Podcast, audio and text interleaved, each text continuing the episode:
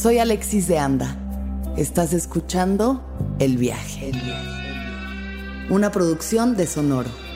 Un espacio que invita a despertar la conciencia.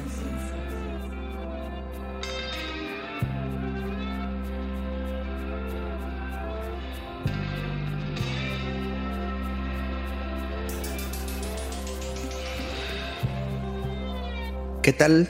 Un saludo a toda la gente del viaje. Yo soy un comediante en búsqueda de pues hacer que la gente se sienta mejor y trate de encontrar una manera distinta de ver la vida. Y pues no sé hasta qué punto. También soy hijo, hermano y espero que en algún momento esposo y padre, pero pues por lo mientras solo soy un humano que anda ahí haciendo sus chistes.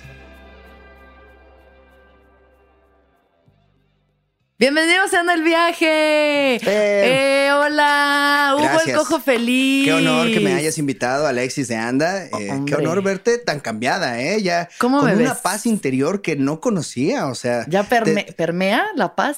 oigan, sépanlo, te abraza y sientes cómo se te cierra un trauma. O sea, ya está bien iluminada. Como que curaste alguna, ¿cómo se llama? Deuda Vari- varias deudas. Varias deudas de Tanto fiscales interiores. como karmáticas. karmática, sí. Sí, sí. sí. como que me tapaste alguna inseguridad o algo con un abrazo. Ahí. Sí se siente la paz. Ay, me ¿eh? da tanto gusto. Felicidades, Muchas gracias, felicidades. Qué, qué cambiada. Ya, Muchas Ya no gracias. puedes hacer roast ahora. Ya no, ya no. Mira, en esta, que lo en esta onda que eres como más eh, Sí, el viaje, eh, la- hacer el- la- la bondad y- ¿sí? Mm, mira, no sé. O sea, de que puedo, puedo. De que Sí. puedo todavía pensar cosas horribles, porque te voy a decir algo que pasó el otro día. Algo que no he mencionado aquí, creo. Creo que no lo he mencionado aquí, pero lo vamos a mencionar ahorita. Me fui a dar show a la Caja Popular. ¿ok? Ok. Entonces fui a la caja y me acompañó Juan Carlos Escalante para abrir el show y Pablo López Morán. Entonces ahí estábamos los tres allá, dimos el show, salió maravilloso, acabó el show y pues siguiendo los protocolos, cerraron el lugar y ya nada más nos quedamos nosotros a chupar con Bubu Como y con un par de personas del staff, ¿no? Eh, cierran el lugar, les eh, doy a cada uno su respectiva mordida de chocongo, me propicio yo la mía propia y luego me tomo como alrededor de 12, de 12 a 14 mezcales, podría decir. Ok, una sea- cantidad normal para alguien que tiene paz interior, supongo. Para alguien O que sea- tiene su estomaguito ya, que tiene callo. Sí, que ya, Este- que ya sabe comer peyote, así que se hace un licuado de peyote en la mañana y Bueno, la cosa es eso. Entonces me puse pedísima, corte A. Yo amanezco en mi hotel, así en mi cama, de que, ay, ¿cómo llegamos? Magia. Pues quién sabe, pero aquí estoy. Qué bueno que llegué, gracias Dios. Este, qué responsable, qué bueno que tenían mis amigos que me cuidaron. Y salgo y está Juan ahí desayunando y le digo, Juan, ¿qué pasó? ¿Cómo llegamos? Y me dice, Alexis, te pusiste fatal. O sea, eh, um, me empujabas constantemente, me empujaste, me empujaste hasta que te preguntaron por qué me estabas empujando y dijiste, a estas alturas, si yo quiero empujar a un hombre, lo empujo. Ok, ok, Eh, el empoderamiento. Pablo Araiza, digo, Pablo no Pablo Araiza, Morán. Pablo L- López Morán estaba platicando algo y yo le dije, cállate, a nadie le importa tu vida. Ok, ok, o sea, sí, de vez en cuando sí puedes salir a pasear la parte oscura. Eh, Yo creo que esa sombra es algo Ah. que ya tengo también. Quiero pensar sanado, pero por lo que veo solo está ahí Sí, así de que... Es una grura, es una grura y todos los días es omeprazol en forma de eh, orar o meditar y a veces llega la Los grura. demonios, mira, les digo, Sí, "Shh, quietos, quietos, sí. ahí abajo. Y entonces cuando me tomo al parecer media botella mezcal más un chocongo, salen los demonios sí, a bailar. como que baja uno la guardia, ¿no? La, la barrera consciente de, de no ser mala persona, pero está cool cuando es un, en un terreno consensuado y con amigos y como... Al- nadie se sintió ofendido más que Bubu porque le dije que era una pérdida de tiempo estar cambiando los micrófonos por protocolos COVID, que cada quien tiene que subirse con el suyo. Le dije, tú no entiendes, el micrófono es un símbolo, es un símbolo. Si yo me subo y estoy ahí intentando ponerlo y ya se perdió la energía y, y entonces él sí se lo tomó. Ah, sí y luego les como- dije, ¿ustedes creen que yo soy pendeja y no sé dónde vivía José María Velasco, un famoso paisajista de los 1800? Eh, no sé. Ok, me- Pero la cosa es que regresando a lo del pod, a lo del roast, o sea, desde un lugar consciente de no querer insultar, ¿sabes? Como que ya no me gusta utilizar mi voz para insultar a alguien. Insultar personas o hacer, porque siento que en el roast siempre hay una parte, aunque sea una partecita, que sí se siente mal, ¿sabes? O sea, que hay chistes que sí tocan unas fibras dolorosas. Puede ser, puede ser que sí le toques un tema que la persona lo ha trabajado toda su vida y que, o sea, tú vas y se lo dices, o sea, no sabemos que, por ejemplo, el tema de que tío Robert es gordo, que le digas chistes de gordo, gordo, gordo, su papada, a lo mejor en algún momento sí se ve al espejo y sí, sí se siente mal. Y, sí dice, sí estoy gordo. a lo mejor se ve en su ventanal, que es un espejo, de, en, su ventanal. A lo mejor sí se ve en sus ocho espejos. es broma, mi amigo tío Robert, donde quiera que estés. No, sí, y, por ejemplo. besito para donde sea que andes. igual, igualmente yo, o sea, no, no les voy a decir cuáles son mis vulnerabilidades y se trata de no mostrarlas, pero en alguna de las cosas que me puedas decir de Roast, puede ser que sí, que sí sea como, ¡ay! Eso no lo esperaba y sí llegó. Y, pero, pero me gana a mí el agradecer el ingenio. La comedia. Sí, la comedia y el ingenio. O sea, si, si, si en ese momento tal vez me sentí mal, pero gana la comedia, sí. entonces me rindo y digo, bueno, ganó la comedia y, me preocupa hasta qué nivel, o sea, no... sí, creo que todo se trata como la, maestría con la que se construye el chiste, ¿no? O sea, ahí es donde está. Si uno se va directo a lo más bajo, al golpe bajo, pues pero creo que se pueden hacer cosas. Ahí ni, se agradece, ni luce tu ingenio, porque también tú como comediante, si me insultas gratuitamente, no luces. O sea, está el público aquí y si me dices, eh, pinche cojo pendejo, este, lame huevos de Franco Escamilla. Mm, bueno, pues, o sea, eso es un insulto directo, ¿no? no, no, te, no te esforzaste nada por hacerme ver mal con, con algún. Con Franco Escamilla. Eh, eso no va a quitar nada. ¿No vas a hablar de tus vulnerabilidades el día de hoy? Claro que sí. O sea, a esto viene. A eso vengo. Sí, tengo, tengo varias. O sea, son, son muchas. Y eh, pues vamos a tratar de que apagar al cojo feliz, así como le haces tú, así con ¡Ah! ¡Ah! ¡Demonios! Sálganse ahí. Y sí, esta dualidad de, que te prendan una cámara y tratar de, pretender ser el entretenedor, es, es, una carga fuerte, sobre todo cuando toda tu vida estás luchando para, para proyectar eso. O sea, tú quieres que la gente te vea y te relacione con estar bien, con comedia, con... Claro, con la Entonces, eh, es, es como posiblemente ir en contra de lo que estás, eh, de lo que has luchado todo este tiempo, ¿no? Pero afortunadamente yo creo que ya el público o mi público ha madurado como para saber mi lucha por la comedia, o los que me conocen bien sabrán cómo es mi, mi enfoque hacia la, hacia la comedia, más allá de, del, simple ser el entretenedor de uh, eh, nos vemos en Sabadazo hoy. ¡Colofox! Uh, sí, sí, sí, sí, sí. Entonces trato de que vaya más allá mi lucha y estoy listo para. Ay, este viaje. Te voy a hacer una pregunta antes de la pregunta inicial del viaje, solo porque ahorita estábamos en eso. ¿Cuánto parquímetro pagaste, no? ¿Ya está pagado el parquímetro? Sí, sí, sí, ya, ya, ya, resuelto. ¿Qué hay debajo de esta necesidad de hacer reír constantemente? he tratado de analizarlo, o sea, sí me he puesto a pensar y no sé si es así tal cual. Eh, de alguna manera justificar el hecho de que mis papás me hayan tenido muy jóvenes y es como una manera de decirle, mamá, gracias por no matarme, mira lo que hice con, o sea, sé que esto truncó tu vida y tus, tus sueños y los de mi papá y todo, y como no sé si, si desde muy niño yo me sentía con esa carga de eh, querer justificar de cierta manera el, hecho de, de, haber truncado las vidas. O sea, yo recuerdo que sí era muy consciente o que toda mi vida he sido consciente de que, de que pues les pasé, ¿sabes? O sea, nací. ¿Cuántos años tenían tus papás? Mi mamá cuando yo nací tenía 16. Ok.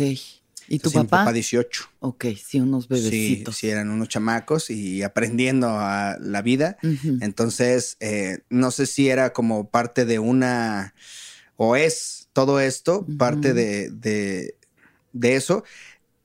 También está el otro lado en el que pienso que la comedia me, o sea, me llena mucho ver feliz a una persona o me llena eh, no sé si, si en temas místicos en algún momento tuve que tener este, el, cáncer para poder ser como conferencista, sabes que, tiene que tener que, ah, vendí mi coche y, me fue muy mal. Y, que y ahora vendan Herbalife. Sí, y ahora, y ahora tú puedes lograr tus ahora solo trae cuatro personas a la próxima junta.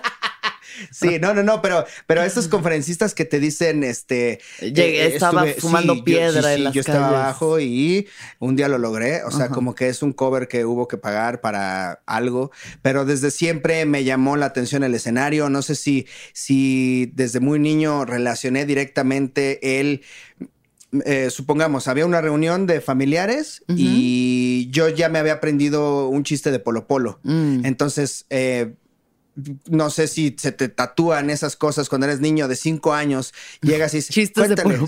no, eh, la situación de que, de que tu papá diga, eh, hijo, ven, ven, ven, ven, cuéntales el chiste de los animales. Claro. Ah, o más es más, más, más chico el huevo, más grande el hoyo, cabrón. o sea, todo, lo contaba todo completo. Ese es el, último remate. Y entonces, eh, no sé si en la, en la mente infantil que tenía, era como, ah, me, mi papá me trató bien frente a todos. Claro, esto me gana el amor de mi padre. Sí. Y, además de todos los demás. De todos los señores La gente me quiere si yo cuento chistes. Sí, Sí, y entonces te puede tatuar eso. No sé si, si desde muy niño eh, eso, eso hizo que, me llamara la atención el escenario. Yo iba a concursos de oratoria, por ejemplo. Entonces me aprendía así como discursos y los decía y, llegué a, pues, o sea, no era el más chingón, pues era, pero sí. Pero finalista. Sí, sí me iba bien. Por lo menos de la escuela sí era el mejor. Entonces ya era cuando te llevaban al concurso y veías otros niños con la misma carencia de afecto. No, o sea, yo nunca me sentí un niño no querido. O sea, sí, mi mamá siempre hacía la distinción entre no planeado y no deseado. O sea, sí, como planeado es una cosa, ya deseado, desde que supe que venías, yo nunca abandoné la idea de tenerte. Entonces, eh, cariño nunca me faltó, pero, pero como esa, ese reconocimiento público, como que sí llena mucho tu corazoncito de niño cuando ves que todos te aplauden y te haces gracias que les gusta a la gente adulta sobre todo. Claro, y eso se relaciona a la primera pregunta, que es, ¿qué es lo que más te gustaba hacer a los siete años de edad? Pues mira, eh, recordando, fíjate que, que fui un niño feliz en el sentido de que mi casa era no grande, pero el patio era muy bueno como para tener sueños, ¿sabes? Como que cabía una infancia en ese patio. Y entonces súper chido, podía correr, jugar, eh, no sé. Eh, si estás hablando de los siete años, mi hermanita acababa de llegar a la vida. yo, yo tenía cinco y medio cuando ella nació, entonces estamos hablando de que ella tenía año y medio. Eh, igual, pues aprendiendo a, lidiar con el, con el hecho de, de que pues ya no eras el único, el único hijo, el único campeón y así. Pues, supongo que también en su momento era eso. Y seguramente jugar videojuegos. O sea, los videojuegos también fue una cosa muy que me marcó mucho desde chiquillo. El Atari, el Family, Mario Bros, patos, dispararle a los patos. Claro. O sea, siempre. Y también esa deuda me la traje a la vida adulta, porque de morro, pues no alcanzaba para tener todos los juegos y, crecí toda mi vida eh, deseando, ay, cuando tenga dinero me voy a comprar ese juego. Y ahorita tengo más juegos de los que puedo jugar. Entonces, como que me traje esa deuda de morrito, pero seguramente jugar videojuegos, correr, eh, andar en la bici, en el baño estaba fuera del, de la, zona de, de vivir. O sea, había que salir a la calle, tenías que mojarte si estaba lloviendo. O sea, como, ah, me estoy meando, pero tengo que mojarme para ir al baño. Y, Hay que tomar una decisión. Sí, no estaba, no estaba bien pensado en, el nivel arquitectura. El arquitecto. Sí, no, no. La verdad, yo creo que fue un maestro, un señor, un señor ahí que dijeron, oiga, señor, ¿Cómo? Le faltó el baño. Ah, pues lo ponemos ahí. Le faltó el baño a la casa. Oye, el baño, sí. Pues lo ponemos ahí. Ay, el baño. El baño, sí, es cierto. Sí, sí, sí. Pues ah, y ya lo hicieron ahí, como abajo de las escaleras y así todo mal. Pero este. Entonces me iba desde, desde una, un cuarto de la casa al baño en bici. O sea, y de con tu bici de niño es, ay, no más, lejos. Kilómetros. Tal vez era como de lo ancho del cuarto o en diagonal, pero pues de niño dices, eh, es, un buen trayecto. No cualquiera puede ir en bici al baño. Sí, exactamente. Sí, ¿cuántos de ustedes pueden presumir de eso? Entonces yo iba en bici a, mi baño. Al baño.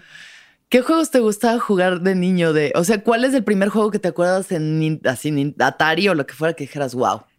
¿Qué fue este? Pues el Mario Bros. El Mario Bros. es el. Sí, el Mario Bros. el, el clásico. Ese es el, más eh, emblemático. ¿En Atari había Mario Bros? No. era Family. Se llamaba Family, ah. que era como una versión piratona. Ajá empezó a haber ahí unas versiones eh, no oficiales, pero que corrían los juegos de, los otros. Entonces también corría los de, con un adaptador, corría los juegos de Nintendo. Ok. Entonces podías conectar cualquiera. Pero yo tenía nada más como tenía el, Mario Bros. y había muchos juegos. Eh, eh, había un cassette que tenía como chingos de juegos, ¿no? Y era el de, de, la pistola, tenías que dispararle a los, malos y no a, a los patos. Le disparabas a patos, a platos y a unos como vaqueros y tenías que no dispararle a la gente buena, ¿sabes? Era como, eh, eh ese era, era, era, Ese era bueno, se le veía lejos. Era señora, era señora, le disparaste a una señora. Mataste a una mujer.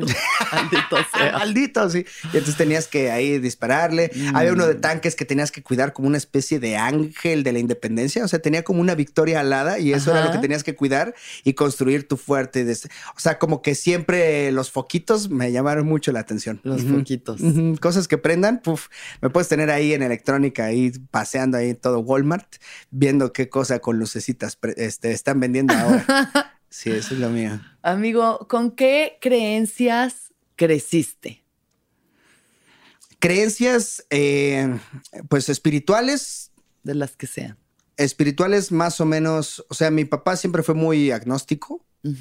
Em, muy como, sí te llevamos a bautizar, sí haz tu primera comunión, pero yo la verdad no creo tanto en Dios, yo no voy a misa, yo no, entonces, y mi mamá sí era un poco más religiosa, no sé si espiritual, eh, porque no era como que le diera paz la religión, o era nada más como, hay que hacer cosas porque si no Dios se enoja y tenemos que ir a misa de vez en cuando los domingos, pero ella no solía ir tampoco a misa, entonces el tema ahí con Dios fue como como que nunca fue parte fundamental de mi vida y hasta hoy, o sea, no es no me acerco a él para que me explique cosas, no, no, no sé, no, no. no hay una relación. Sí, pedirle cosas y así. Lo, que siempre he dicho es, eh, mi relación con Dios es, ya me diste la vida y el libre albedrío. Sí. Voy a ver qué hago con lo que me diste, si es que existes también, porque me, y ya al final vemos si merezco el cielo o el infierno. O sea, si, si existes, no me voy a estar yendo a confesar con otro humano. No, no, no. O sea, claro, claro. Se me hace una estupidez. Decirle a un señor ahí si me la jalé o no me la jalé.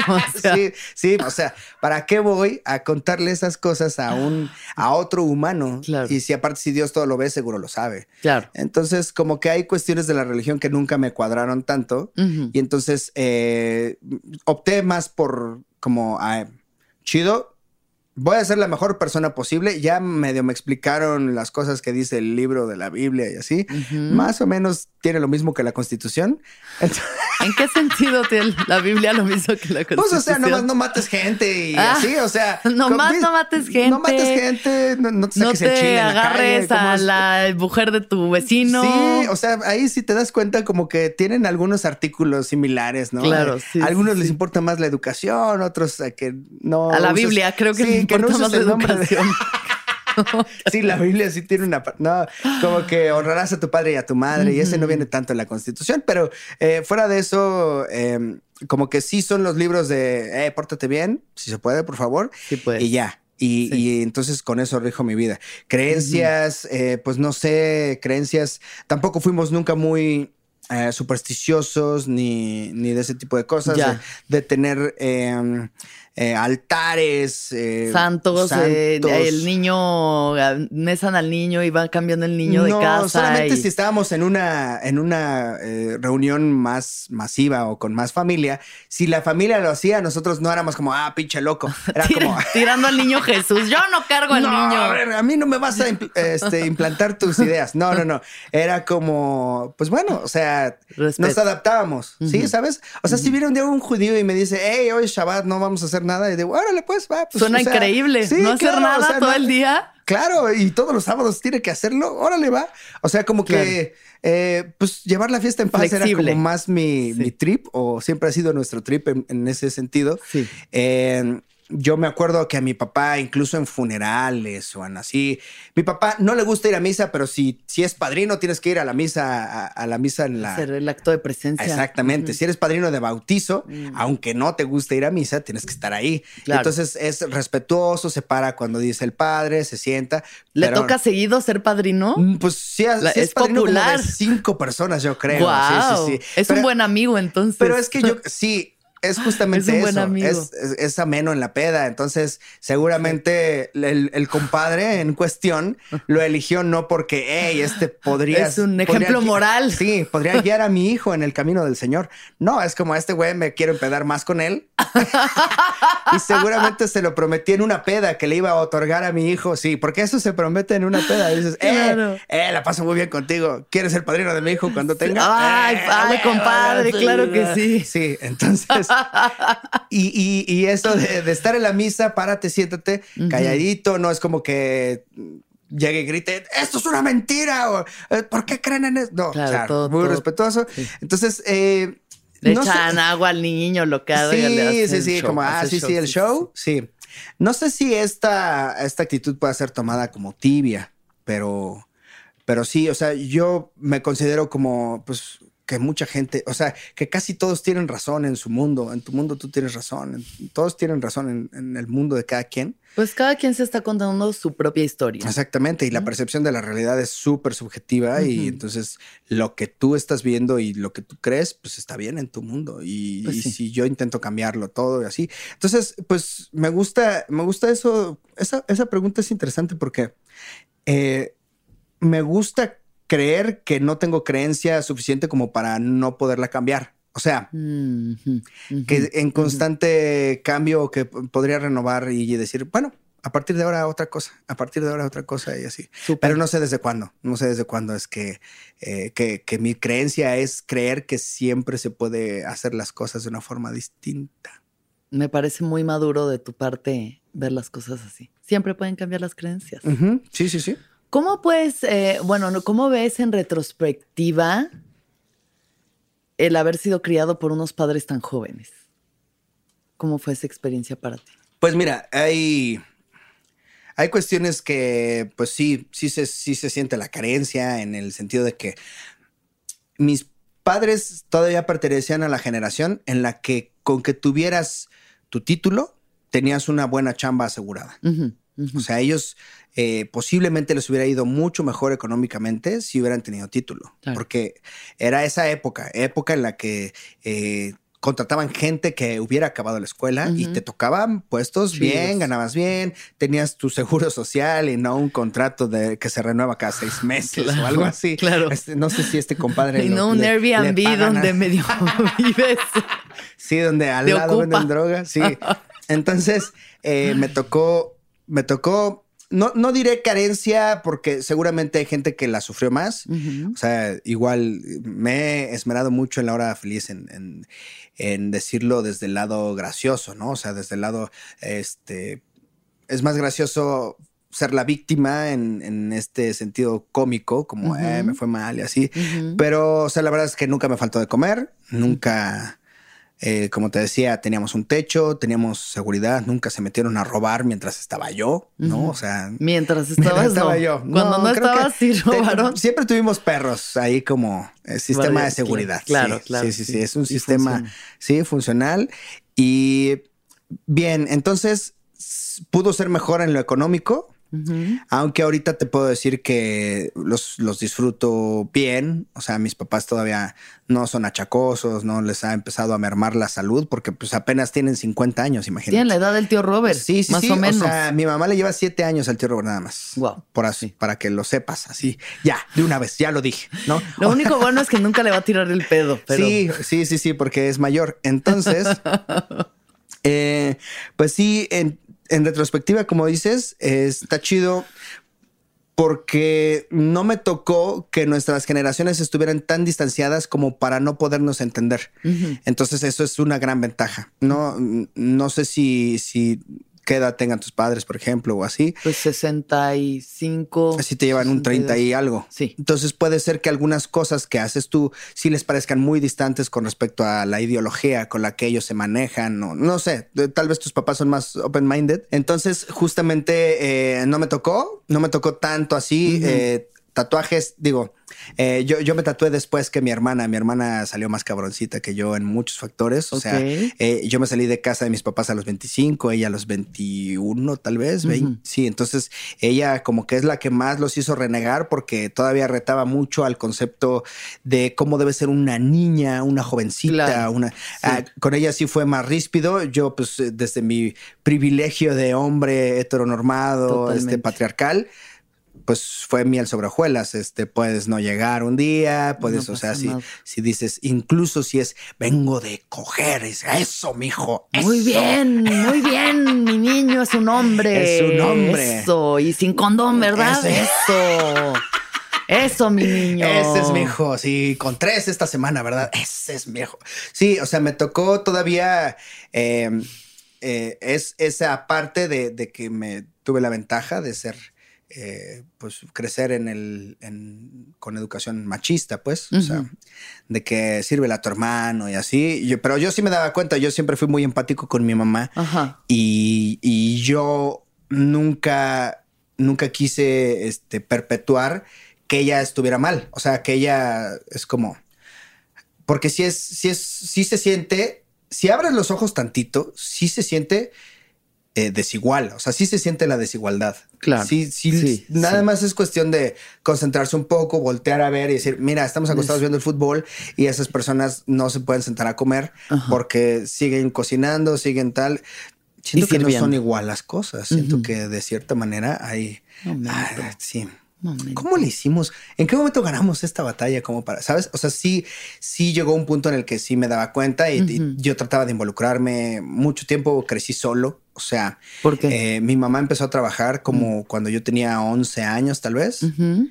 Y entonces yo crecí, esos, ese tiempo se iban a las 9 de la mañana y yo crecía, pues yo me manejaba solito. Yo. ¿Y no, no, ibas a la escuela? Sí, sí, sí, sí. Iba en la, en la, escuela a la tarde, en la tarde. Y en la tarde ibas a la escuela. Sí, sí en tu. ¿Y en, la mañana estabas solo en tu casa? Pues sí, como de 9 a 1 Ajá. me aventaba solo y todavía llegaba. ¿Y, y tu hermanita y, estaba contigo? No, ellos se la llevaban. Ella estudiaba cerca del trabajo de mi papá. Ok. Entonces la secundaria me la aventé así solo Ajá. y luego en la toda la, la, prepa y la universidad, pues yo decidía a dónde me iba a ir, si me iba a Chimalhuacán o me iba a alcanzar a mis papás en sus respectivos trabajos. Ok. Entonces, eh, pues sí me, me, manejé solo y siempre fui, digo, lo perdí en, algún momento, ahorita ya no soy tan hacendoso, pero uh, barría mi casita y trapeaba como para que llegaran felices mis papás y así, mm. como que sí era un poquito eh, involucrado en ese mm. sentido en, con, con, la casa, ¿no? O, me tocaba lavar el patio los fines de semana y así, Ajá. como que no, nunca fui muy responsable. O sea, yo sabía que era eh, eh, premio castigo, ¿no? Era... Sí si está limpio puedes jugar, si no está limpio no puedes jugar. Y me enojo, te grito, peleo, tal. Entonces, yeah. pues era muy fácil entender la relación entre, eh, pues, haz lo que te toca y puedes jugar. O sea, okay. nadie te reclama nada si está hecho sí, lo está que se supone chido. que te tocaba. Ajá. Entonces, pues así, y no fui muy problemático, nunca me tuvieron que ir a sacar de los separos, por ejemplo. Te podría decir que claro. eh, era, en algún momento era más probable que yo fuera a sacar a mi papá de los separos que él a mí. ¿Por qué? Entonces, pues es que pues es, es, un chavo, o sea, no es un chavo, pero pues sí, digamos, yo, yo tengo 15 Sí. y él tiene 33. 33. O sea, es, es, sí, es, es nuestra, nuestra, edad. Nuestra, edad, edad ahorita.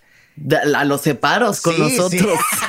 Totalmente, o sea. Cada día que no estoy en los separos es una batalla ganada. Sigo ganando, ¿no? Sí, es algo bueno. Entonces, imagínate, yo 15 y él 33, pues es un Sí, además de que se le robó su, de alguna forma se le, se, le, privó de su juventud irresponsable y no, de no tener que rendir cuentas. Porque si a los 18 ya tienes un hijo, creces y luego ya que está más grande el niño ya puede ser un poco un desmadre, supongo yo. Exactamente. Y justo pues ya estábamos creciditos. O sea, entre cada año que crecíamos, mi hermana y yo era como, hey, ya puedo descansar un poquito o disfrutar estos años que nunca disfruté.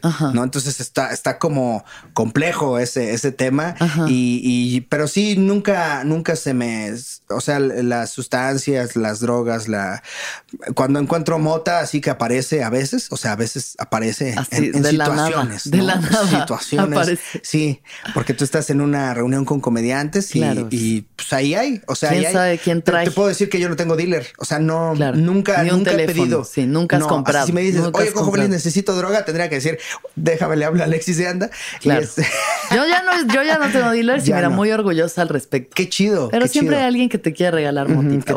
sí. entonces no tengo dealer, no, no, este, eh, pedas así de que no me acuerde qué pasó. Nunca he chocado pedo. Nunca le has dicho a alguien cállate, a nadie le importa tu vida. Sí, no, nunca he empujado a Juan Carlos Escalante y así. En la peda. en la peda, no, no, no. Entonces, sí, no sé si esto es como o, me hace ver aburrido, mucho, menos. La verdad es que eh, el miedo a sentir que estás replicando patrones que odiaste toda tu vida son me detuvo siempre del alcohol. Mm. Entonces, el, momento en el que yo, incluso, híjole, esto ya es más del viaje y de ser muy honesto, pero incluso el, olor a borracho, como que a mí me, pone, o sea, no, no lloro, no, o sea, simplemente me genera repeler. Te ¿no? sí, sí, como que no, no me, no me gusta. y cuando yo estoy tomando, y haz de cuenta, estoy tomando y en un date me, me, acompleja mucho que yo sepa o huela borracho y así estoy como, como que el, el, recordar, porque no era solo mi jefe, o sea, es, es pues nunca tomaba solo. Entonces a veces pasaba que estaban sus amigos así y y, te abrazan y te dicen, hey, es que es un chingón, este güey es un chingón. Y, este, eh, eh, sí, sí, sí. El olor a bacacho. y, no es, y no es, no son malintencionados. Exactamente, cigarro, así. Y yo decía, ¿y por qué si me quieren tanto no me lo dicen sobrios? O sea, si, si, quisieran, si me quisieran de verdad, como dicen, eh, güey, es que tú también eres como mi hijo porque yo quiero un chingo a este cabrón. ¿Sabes esas pláticas de borracho? te las imaginas, ¿no? Entonces, este cabrón también, también es como mío y yo, y yo lo que sea y así. Y entonces, pues yo decía, bueno, ¿qué pasará aquí que no, que no nos lo podemos decir sobrios? O sea, ¿por qué no, no llegas un buen día así que regrese de la escuela? Es como, oye, creo que sepas que te quiero mucho y que, o sea, ¿por qué tenemos que, que, pasar todo, todo este proceso de eh, un evento social o, escudarnos en el alcohol para decir cosas que sentimos. Y entonces a mí ese olor, puta, yo me cagaba. O sea, de verdad sí era como, pero era, ah, no vas a venir, pinche chamaco mamón, bla, bla, bla, y es como al opuesto completamente. Ese pinche mamón, sabes, como que no no hay tintas medias cuando estás en ese tipo de situaciones. Entonces, pues me lo chutaba y, muchos años me lo chuté, me lo chuté, me lo chuté. Y, generalmente me causa como eh, distanciamiento. O sea, si, si, si en algún show se quieren acercar a mí, procuren no estar borrachos porque no, no soy grosero ni nada, nada más digo como, eh, chido carnal voy acá a hacer algo porque sí, sí, no, no me, o sea, hay un rechazo, hay un rechazo como instintivo de sí, sí, sí, sí, como una distancia y, logré que no fuera tema con parejas, por ejemplo, porque me ha tocado con novias que sí son, les gusta, sí le entran a la copita a veces, o sea, bien, ¿eh? no, no quiero que piensen que andaba con la chupitos o algo así, pero saludo a la chupitos, saludo a la chupitos, no, o sea, pues bien, o sea, igual mm. social. Claro. entonces. Pero pues eh, bueno, a pues, veces en la social. Yo creo que en la mayoría de las veces en las que con la pareja salgo a tomar, pues ha sido eh, yo termino cuidándolas a ellas, por ejemplo. O sea, muy pocas veces ha tocado que sean ellas las que me cuiden de así de ya, ya Hugo, ya métete yo ahí en el coche queriendo manejar más y así.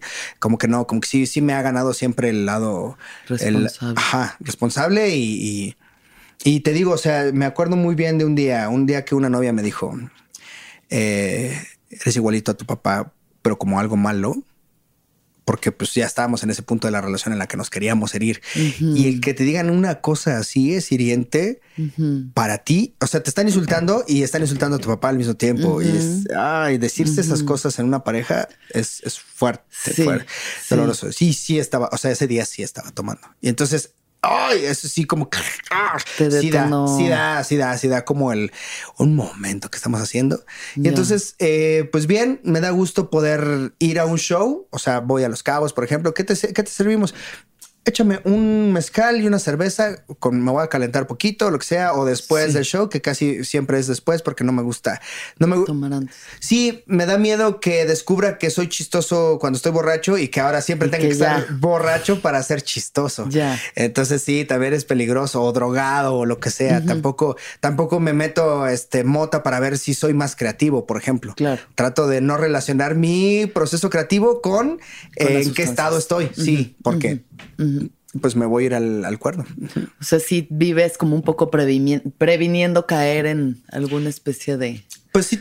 De pues abuso de sustancias. Supongo que sí tenemos una, todos tenemos una eh, pues proclividad al, a los vicios, ¿no? O sea, sea lo que sea, algunos las apuestas, sexo, este, el yoga. yoga, este, sí. las compras en línea. Necesito otra, otro yoga. Necesito hacer un chaturanga más. Ah. no voy a ir a trabajar porque estoy haciendo yoga. Yo no Creo puedo que... a mi familia de tanto yoga que hago. yoga que dice, hola. Atropellé a un niño de tanto yoga que hago. Un día venía manejando haciendo yoga y atropellé a un niño. sí, entonces, este trato de no, pero creo que ya descubrí cuál es el vicio que, en el que me escudo. Es los videojuegos.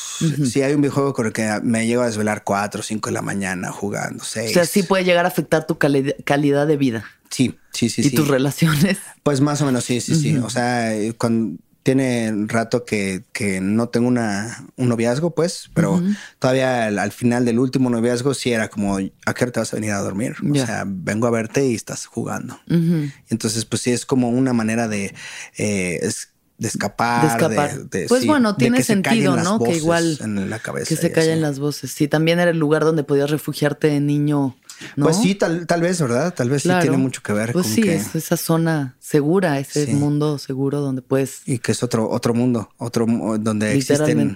Donde existen... Señoras que matas. Y no, por error. no sé si, o sea, ya en temas mucho más este, complejos, no sé si incluso tenga que ver con, con que mi personaje no es cojo o con que, ¿sabes? O sea, también tal, tal vez pudiera haber ahí algo relacionado que que es mucho más, va mucho más allá de, como buscar otras realidades. Justamente en un podcast con, con Héctor García, que está haciendo que es algo geek, me preguntó, ¿por qué crees que hay mucho comediante geek que, le gustan las cosas de mm. cómics y así? Y entonces algo que contesté en ese momento y creo que me hace mucho sentido es, los comediantes estamos en constante búsqueda de una realidad alterna o de juzgar esta realidad, ¿sabes? De, apuntar a cosas que suceden en esta realidad que dices, güey, ¿por qué hacemos esto? ¿Por qué? Claro, claro, como si estuviéramos fuera de ella. Y luego está el ramo y ¿por qué vamos por el ramo? ¿no? Y luego estás ahí en el supermercado como, o sea, como, sí, justamente como tratando de verla desde afuera. Y entonces esta onda de jugar con la realidad y alterarla eh, tiene mucho que ver con el proceso creativo y, pues, los videojuegos es sin duda una realidad. te, ponen una realidad, es tú no eres tú, tú eres este y te vas a enfrentar a problemas distintos que no son los tuyos. Entonces como que también está, ha, de ser atractivo por eso, supongo que en, mi mente algo ha de jugar de que, hey, pues tú no eres tú, deja de, puedes jugar a que eres otra persona o los roles. Sí. Y sí, sí, sí le entro al, por ejemplo, hasta en, hasta en el sexo sí le entro a los juegos a roles. Ya de decir, hoy soy el maestro, ¿no? Hoy soy el maestro de, stand-up. Y así. sí, no, pero o sea, sí, sí me late. Sí. Hoy soy el maestro, pero si eres... juego de roles. y son tres mil pesos el curso, además. Sí, esta es una regla de tres. Oye, eh, Cojo, ¿cómo es hoy en día tu relación con tus padres?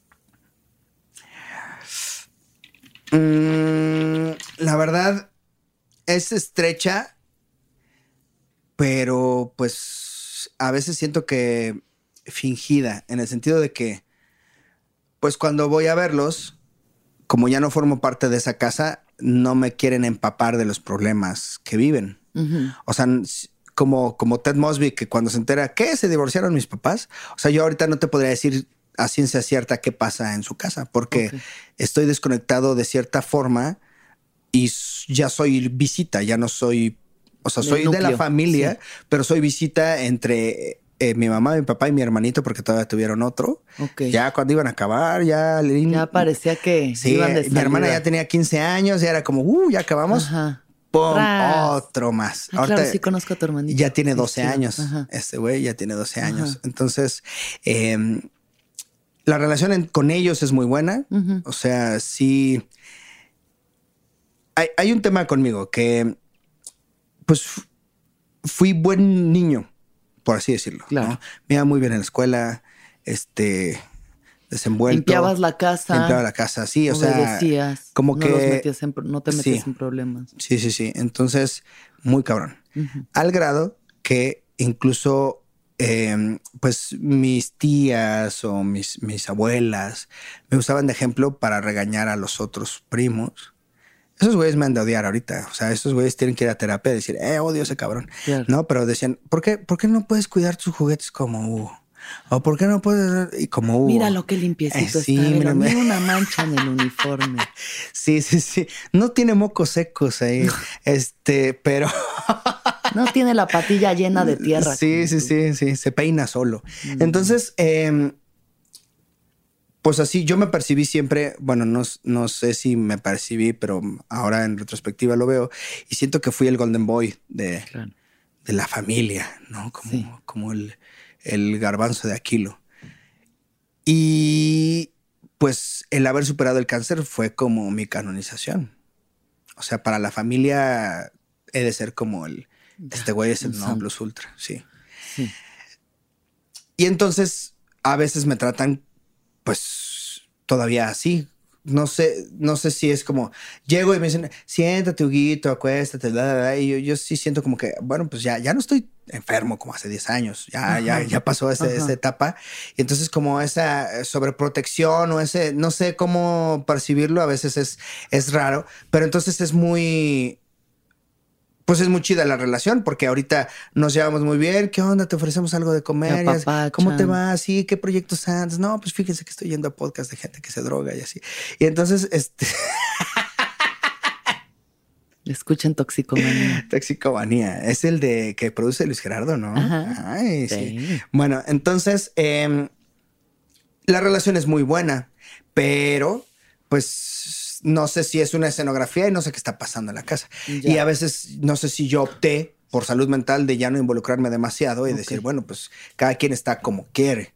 Ok. O sea, ya, ya, ya no me puedo hacer responsable de cómo están ustedes. O sea, si se siguen peleando, si van bien, si van mal, si pues ustedes ya es, pues yo ya formé mi nueva familia, aunque estoy solo, pues. En algún momento sí viví con alguien, pero pues ahorita mi familia es yo o, mi familia y mi empresa lo, llevo porque también llevo Feliz Producciones y entonces ya cargar también con cómo están ellos o porque sí, sí como, como te digo, de morrito sí, sí era muy pesado el hecho de, sentir que yo era la causa por la cual ellos tenían que estar juntos. ¿No? Entonces, cualquier infelicidad que hubiera era mi culpa. ¿Y se te decía eso o era algo que tú intuías? No, lo intuía, lo intuía. Sí, nunca me dijeron, por tu pinche culpa nunca o así. te lo dijeron. Alguna vez, algún chiste lo dijeron así. Y bueno, es que en ese chiste ahí puede quedar clavada la daga para siempre. Para siempre, sí sí, sí, Entonces, si en algún momento mi papá se le ocurrió este, que si no fuera por culpa de este cabrón, andaríamos en no sé dónde, ¿no? Entonces tú eres un morrito. andaríamos en París, así. Y pues tú como morrito, ¿qué, qué, dices? ¿O qué claro, así? claro. Y, estoy seguro que ni siquiera lo decían de verdad, si lo dijeron o si se acuerdan que lo dijeron, pero, pues son cosas que se quedan y se guardan y se- almacenan. Sí, totalmente. Entonces ya... y ya- además es el caso de tantas personas, o sea, los papás, aunque no lo verbalicen, pero silenciosamente es como pues por los niños, por los niños, y tú tienes que vivir esas tensiones, que aunque no se peleen enfrente de ti o lo que sea, pues la energía está ahí, ¿no? Y está uno como siendo el, donde lo atraviesa todo, como el colchón para todas esas fricciones que suceden. Sí, y son tres, tres eh, involucrados, digamos que soy yo, el hijo, el hijo en cuestión. Entonces son tres involucrados que se están lastimando muy cabrón, que es el papá queriéndose ir ya o divorciar o andar con otras señoras pues. o así, o andar de Ujú. cabrón por ahí.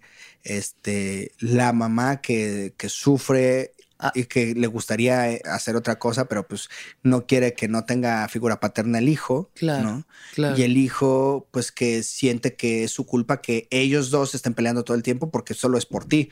O sea, nos odiamos y solo estamos aquí por ti. ¿Cómo ves? Entonces, ¿qué haces de niño? Sí. Te refugias en chistes. o- Juegas videojuegos y haces chistes. y haces chistes. Claro. Sí. O tratas de ser excelente. O sea, como que. Pues sí. O sea, les, les, les arruina la vida, pero voy bien en la escuela. Claro, pero Les tratas ju- vida, justificar pero- tu existencia, ¿no? Así- Justificar así, tu lo veo. existencia. Así lo veo. Entonces, Totalmente. es eh, en cuanto salí de esa casa, como que me quité un peso de decir, bueno, Ya. Pues yo ya, o sea, yo ya me gradué, pues, o sea, Sí. si, si siguen, o sea, si- su pretexto ahora no sé cuál va a ser y no sé si cuando crezca mi hermano y ya salga y emprenda su viaje por su cuenta, Mm. qué va a pasar con, con él o con, lo, con lo que venga. Y entonces a mí me dio mucha paz ya no sé, ser responsable de qué pasa en esa familia Claro. porque voy yo y todo es perfecto, todos jugamos incluso juegos de mesa y así, pero me salgo y quién Y sabe qué, qué va, qué va a acabar. No sé, no sé si eh, mi papá no llegó esta semana porque se fue de peda o, ¿sabes? O sea, como que nada de eso. Y no sé si es mejor o peor, no sé si me hace un culero de, es- este, como dejar de preguntármelo todo el tiempo, dejar de estar pendiente de qué está pasando.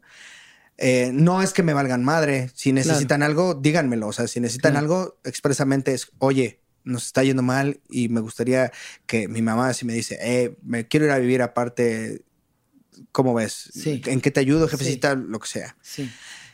Eh, pero pues tampoco puedo estar como en constante búsqueda de que ellos sean felices al tiempo de que yo estoy tratando de ser feliz yo y, ser, y encontrar con quién casarme, ver si voy a tener hijos, ver- Sí. o sea, como que estamos todos eh, en la búsqueda de lo propio y, y es, no puedo encontrar mi felicidad propia, entonces Total. Y, y no, además de que nunca lo has sido, nunca has sido responsable de la felicidad de tus padres, porque nadie lo es, pero no lo entendemos, no lo Es entendemos. difícil o sea, eso, Alexis, y mucho menos cuando desde niño cargas con ese peso. No, y, la, sea, y la tele te dicen agradece. O sea, la- to- toda- Sí. todo el tiempo te están haciendo sentir que estás en deuda, en una deuda impagable. Eterna, una deuda impagable, eterna. Que, que tus papás te dieron la vida, te chingas y, y a donde, y a donde lleguen. Y yo, con gustoso, o sea, te lo juro, los amo y lo haría Claro. por ellos. Nada más que trato de que sus conflictos de pareja no me puedan venir a afectar más como. sí, como ya, adulto. ya, suficiente con lo que ya ha pasado, ¿no? O sea, Sí, ya- porque incluso, o sea, incluso llegas a un punto en el que la repetición llega, o sea, que dices, ah, mira, aquí es donde gritaría yo, como, aquí es donde, mi- si yo fuera mi papá, aquí es donde yo diría esta palabra hiriente, ¿sabes? O sea, como me he encontrado y he, y he visto que incluso, pues lo puedes llegar hasta a atraer Ajá, claro. para verte en una situación similar Sí. A, nivel, este, inconsciente, tal vez, no, subconsciente, subconsciente. Sí. Ajá. Ujú. Entonces, eh, pues sí, sí me, me he visto en esas situaciones, pero trato de luchar con ellas. Te has visto tiempo. actuar distinto también. Sí, sí, sí, sí. Cuando llega el momento de decidir, decidir lo otro, ¿no? Claro. Decidir no gritar o decidir. Fíjate que algo que noté es que casi no me enojo. Acabo de darme cuenta que mi último enojo fue el, el día del que grabamos el primer roast de La Hora Feliz, porque se hizo dos veces. Ajá. Ese día no hay audio, el audio falló. Ya. Y ese día sí estaba estrés, molesto, claro, sí, mucho claro. estrés y así por la lucha y, y- y todo el tiempo están este, está subiendo la cotorriza y están subiendo todos y, y esta constante búsqueda de que quién es mejor y el que tiene más vistas es mejor y así. Y era cuando todavía estaba pareja la lucha, antes de que nos dieran en la madre tan fuerte, en vistas. Entonces fue, fue, fue fuerte, pero también es, es difícil, eh, pues, liderear, por así decirlo, un equipo y decirles algo que los pueda herir para siempre y ya no trabajen con el mismo gusto. Claro. O sea, si yo les digo, hey, eres un pendejo, pues ya con qué, porque aparte el trato es de amigos, entonces también como amigo le podría decir pinche pendejo. Sí. ¿No? Pero pues como lo del chiste de si no hubieras nacido estaríamos en París, pues igual si le dices eso, ya nunca se repone esa relación o ya, no, ya no se involucrarían como se involucran, porque pues, la neta el equipo sí se rifa a veces y hemos tenido que viajar, llegar a la una de la mañana, a nuestras casas dos de la mañana. Entonces, pues sí es como, como trato de regir mi vida de que el enojo no sea lo que me haga decidir cosas. Sí, eso está muy bien. Y el estado de enojo, pues, aunque también me preocupa que ya que lo, siento. suprimiendo así. O sí, o que soy un hombre enojado todo el tiempo y que estoy escondiéndome en comedia. Pero no, creo que no. Creo que sí abrazo mucho los errores, los, los, las cosas que me llegan a pasar o así. Eh, hay cosas que sí me afligen, hay cosas que sí me hacen sentir mal, pero pues cada vez me repongo más rápido. Entonces no sé si eso es mejor o peor. Resiliencia, eso también es resiliencia. Pero no, no, no puede darse el caso de que estés abandonando la parte que sentía y que ya solo eres el personaje que sale en los videos. O sea, siempre me ha dado miedo que un día me vea al espejo y diga, ya no existe soy un bufón, ya soy un bufón. Ya, sí, ya no, Hugo ya no existe, ya solo soy el cojo feliz y todas las decisiones que tomes serán en torno a que el cojo feliz funcione. Vas a andar con la novia, con la novia que te dé followers para que esto crezca, para que esto... ¿Te percibes a ti mismo en eso? En, eh, si me dejo llevar, si me dejo llevar, sí puede, puede pasar. ¿Sabes? O sea, eh, no sé si te ha llegado a pasar, pero elegir dónde vivir y que todo pueda ser un set. Que todo, aquí podría grabar un programa de cocina, si donde se me ocurre. ¿Sabes? O sea, que todo gire en torno nos vamos a grabar. Al contenido. Este, estos tenis eh, me gustan o me van a funcionar un día para un show. Entonces, hay muy pocas cosas que son de mí. Por ejemplo, empecé a streamear videojuegos, ¿no? Hace algún tiempo, antes incluso de la pandemia. Pero, pues era otra vez volver a lo mismo, otra vez a no tener nada propio. A no tener nada para ti y a tener que entretener con algo que amas hacer. Y ya para eso ya tengo la comedia. Entonces decidí dejarlo. Aparte, pues no es el legado que quiero dejar como comediante o todos los días. Yo sé que en la hora feliz, por ser en vivo y por ser eh, una hora, hemos tenido que recurrir a, pues a veces recursos no tan dignos o no, no son de la mejor pluma de México. A veces eh, joteo mucho, por ejemplo, como parte de chiste o hablar de mi infancia. O, hablar, o sea, como hay chistes muy baratos y fáciles porque eh, estamos haciendo una hora de contenido. Pero, pero, o sea, el, legado que quiero dar es más mi, mi compromiso con el chiste o con la felicidad eh, de la gente, porque sí siento que que nos pagan por alegrarles la vida una hora. O sea, ¿sabes? Como, sí, sí, sí, sí, el, mundo, el mundo es algo culero y nosotros somos el equilibrio. Me gusta pensar que es una lucha, me gusta pensar que, que por cada eh, güey que te la hizo de pedo en el tráfico por cada este, agente de enojo que está por ahí afuera o de tristeza o de así, por cada este, asesino, narco, lo que sea, eh, pues sabemos, estamos nosotros equilibrando como, hey, la vida es chistosa, ¿sabes? Como que... Pues liberando esa, esa tensión, liberando esa tensión. Me, me gustaría pensar como que somos una, no, no héroes, pero somos el equilibrio a, las, a los agentes de destrucción, ¿no? De, o de... Claro. Este, Entonces, sí me gusta esa lucha.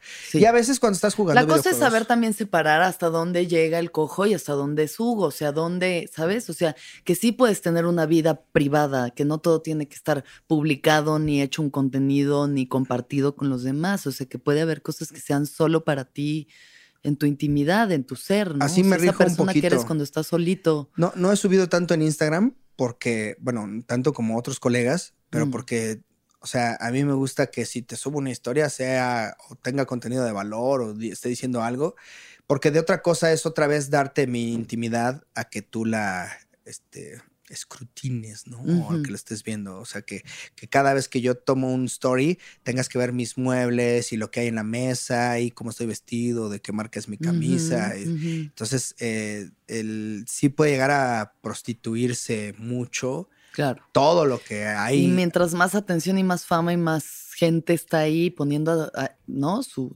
enfoque, y, e, pues más sientes la necesidad de estarle rindiendo tributo. Y es muy cansado, es muy cansado estar cuidando todo lo que salió, todo lo, o sea, decir, a ver, recoge tantito esto y acomoda esto. Y, o sea, sí es cansado el tener que, fingir que todo está bien. Y entonces, en el tema de stories sí me, sí me limito. Y por eso mismo dejé de streamear, porque, de los videojuegos, porque mm. dije, pues no es, no, no es ni el mensaje que quiero dar, ya no tengo nada que yo disfrute para mí, que sea como, eh, aquí es donde me este callo de la gente y este es mi, templo y habrá quien ora o, medita, pues bueno, yo por lo menos me este, mato las neuronas con, con esto.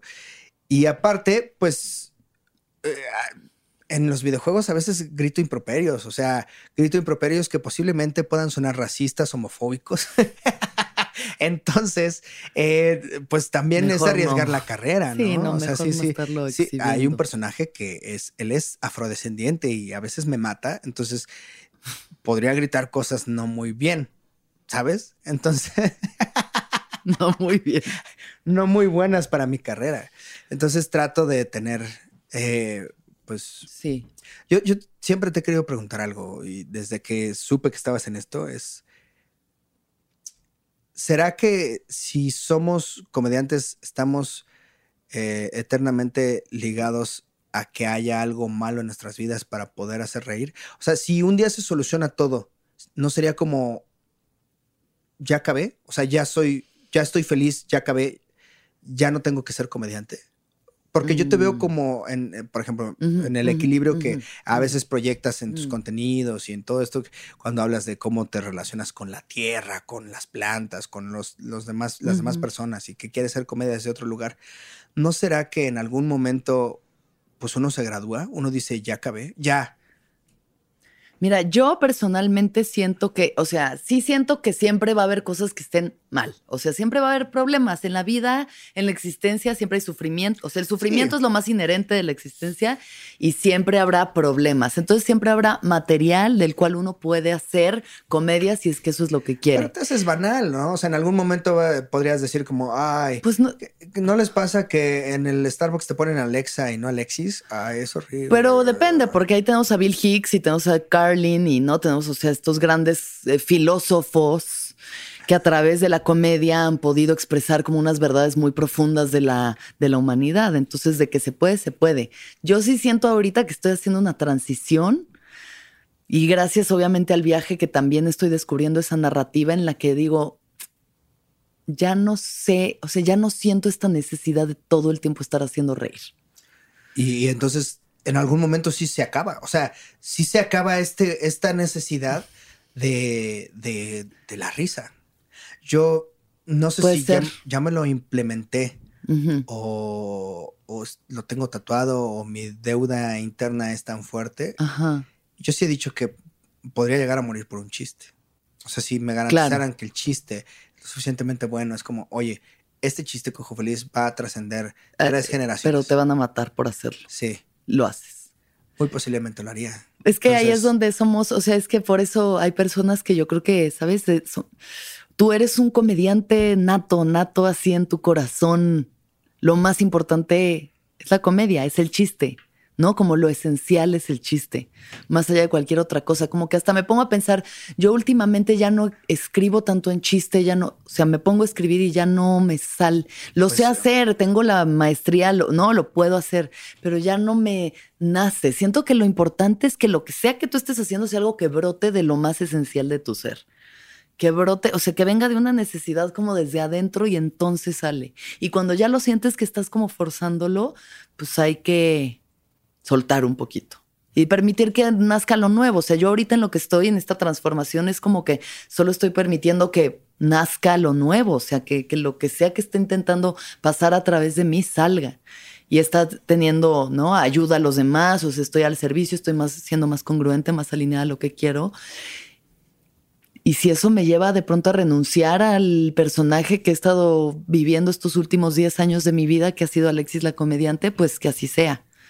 ¿no? O sea, es una herramienta que tengo y es poderosa, pero yo ya no me identifico únicamente como una comediante. Entonces, permito que el cambio pase. Permito que el cambio pase. Pues sí, eh, y quedarme así es como contradecirme un poquito con lo que dije al principio, de que siempre se pueden hacer las cosas de manera diferente. Bueno, pero aquí estás ahorita y, ¿sabes? No hay que ser deterministas, o sea, no hay que pensar que en algún momento no puedas o solo explorar distintas narrativas, ¿sabes? No quiere decir que la comedia no, no sé, algo que ame hacer y me sale, o sea, me sale, alguien dice algo y sale el chiste porque sale, porque eh, ahí está, pues, es la forma en la que pensamos y filtramos la información. Pero también cuando quiero hablar serio y cuando quiero tener una plática seria y vulnerable como esta y puedo abrir ese espacio, no tengo miedo a hacerlo ya. Y antes era como, no, no, o sea, es que si no se está riendo la banda, entonces, este, no, no, no, no, no, tenemos que hacer que se aligere la presión, que se aligere la presión. No, el, miedo al silencio es algo que hay que ir al psicólogo por eso. Cuando te metes de comediante sí. y el sentir tenso un ambiente y que nunca llegue el remate, es fuerte, ¿no? Y, porque tus peores pesadillas son desde el escenario sintiendo esto. Porque además el... O sea, el que no llegue el remate, como la tensión, eso es dejar que el, el dolor se asiente. Eso es no reflejar el dolor, que es lo que hacemos nosotros. O sea, el chiste es un muy elegante y hermoso, o no tan elegante, pero hermoso mecanismo de defensa. Entonces, si me río, ya no me dolió tanto. Si me río, entonces ya, ya, ya, lo, ya lo redireccioné, ya se fue para otro lado. es como si estoy jugando voleibol, ay, va de regreso, ya no, esto no es mío, esto no me pertenece. Y que sí, sí, y que sí, sí me impregna, y que sí, sí se asienta, y que sí, sí lo, ¿no? Permito que permee, permito que la tensión y la densidad y el dolor permeen. ¿Qué pasa entonces? ¿no? Pues bueno. Pues mira, creo que me gusta pensar que lo que quiero provocar en la gente es que siempre hay otra manera de pensar. Sí. O sea, creo que más allá de, o sea, sí la risa, la risa es el, como la recompensa que obtengo de pensar las cosas distintas. Pero me gusta demostrarle a la gente como que, hey, piensa distinto, no te quedes con la única idea que tenemos. Claro. o sea, con eh, esta realidad está, no, no, quiero sonar conspiracionista y así de que, o sea, la realidad, tú decides cómo asimilarla y, quiero que veas lo que yo veo. Quisiera que vieras o que te, te, te esforzaras un poquito en ver más allá. O sea, si, si, te voy a contar un chiste que no sé si siga vigente o algo así. Pero es que ya en estos tiempos no se puede hacer estos chistes. Sí. ¿Ok? Va.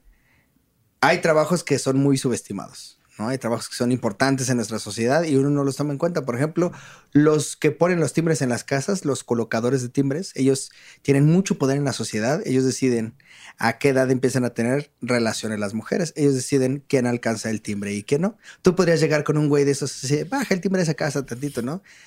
Tiene 18, pero está chaparrita. Eh, eso es lo que le vas a decir al, del timbre. Ignora el tema de la cultura este, de, abuso. de abuso, sí, sí, sí. sobre todo, ¿no? Ignora esa parte, ¿no? Más bien, lo que quiero que vean o lo que me gusta proyectar en la construcción de mis chistes es la vuelta. O sea, tú solo ves que te dicen, hey, ya alcanza el timbre. Es una expresión, ya alcanza el timbre, entonces ya. Pero entonces, si eso es cierto, entonces ya te pusiste a pensar lo que hay detrás.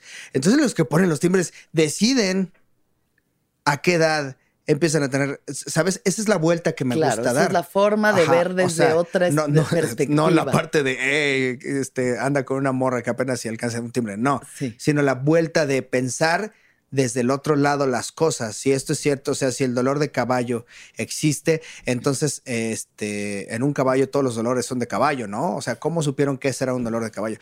Mi, lucha es pensar las formas distintas y entonces desde el nombre cojo feliz, me gusta que se proyecte eso, que es como, hey, soy cojo, pero soy feliz, ¿sabes? O sea, porque regularmente el cojo tiene una denotación negativa, triste. Eh, si te digo, piensa en un cojo, pues tú piensas un güey ahí todo eh, sí, enojado con la vida, de esos eh, malhumorados que va en el transporte público, como sí, sabes, desfavorecido, en harapos, en harapos. Sí, tal vez en tu mente hasta huele feo, ¿sí o no?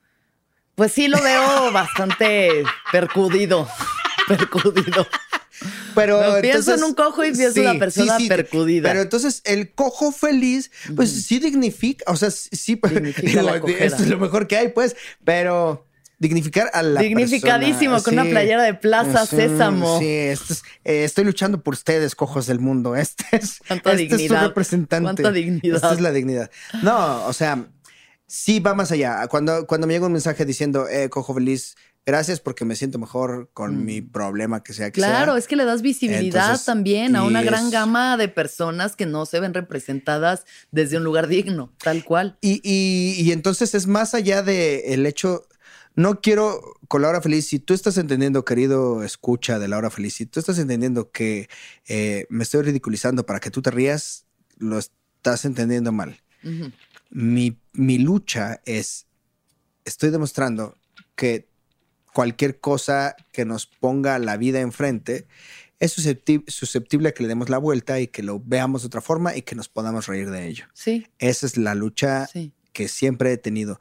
Más allá de que si soy cojo, no soy cojo, cáncer, lo que sea, es, se presenta una situación, la que sea, buena, mala, regular, tú le das la acepción que sea. Claro. Entonces, y le podemos dar la vuelta y ponernos a cotorrear sobre ella. Entonces, eso es lo que me, me gustaría proyectar como, dedicándome a esto. Entonces, no sé, por eso digo que me moriría con eso. O sea, si, si un día me muero y logro que muchas personas eh, digan, ah, es que esto sí hay otra forma de hacer las cosas o una forma de, o, que, que en cualquier momento de su vida que estén mal, que digan, es que me acuerdo de eso. O sea, por eso hago comedia o trato de que mi camino sea para allá y que abandonar el ego lo más posible, porque pues el ego sí me mueve también, o sea, sí me gusta como, uy, 200 mil followers, ¿sabes? O sea, sí, sí está ahí, sí está ahí. claro, claro. Y, de ahí viene el dinero y de ahí te caen las campañas y todo, pero mi, lucha trascendental real me gustaría que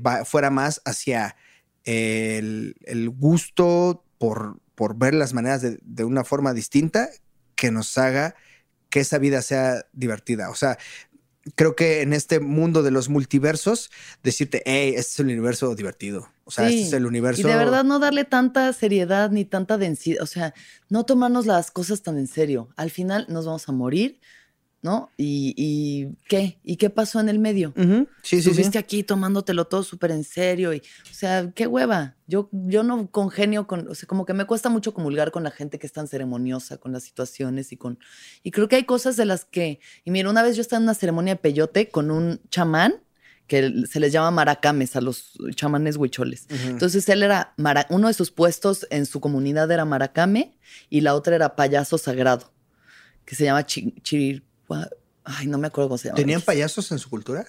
tienen a su bufón, o sea, ellos tienen a su pero que es el payaso sagrado. No manches. Y es uno de los roles ¿Y tiene una religiosos. Podemos, tal vez somos nosotros, alguno de nosotros sea el payaso sagrado de esta generación. Pues sí lo somos, los, o sea, lo hemos sido, lo somos, cumplimos esos roles.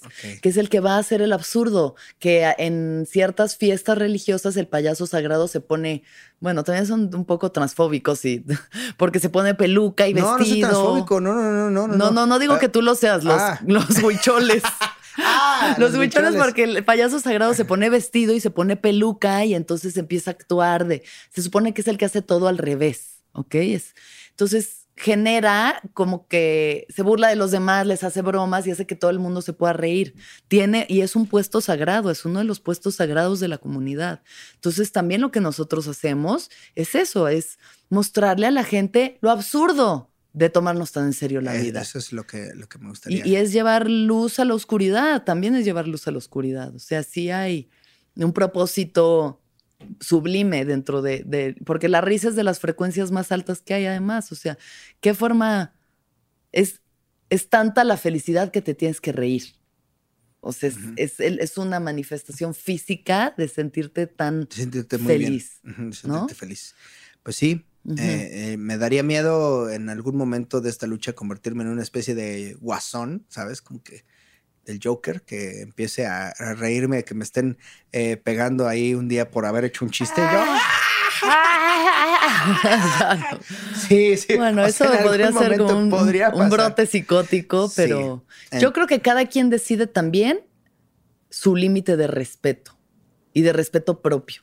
Pues ¿Sabes? Como que creo que todos hemos pasado, o por lo menos yo he pasado por ese proceso de ser muy eh, de la autoconmiseración y de reírme de mí y tirarme a mí y tirarme de una forma poco tan- digna, ¿sabes? No, digna. no, ajá, exacto, como de verdad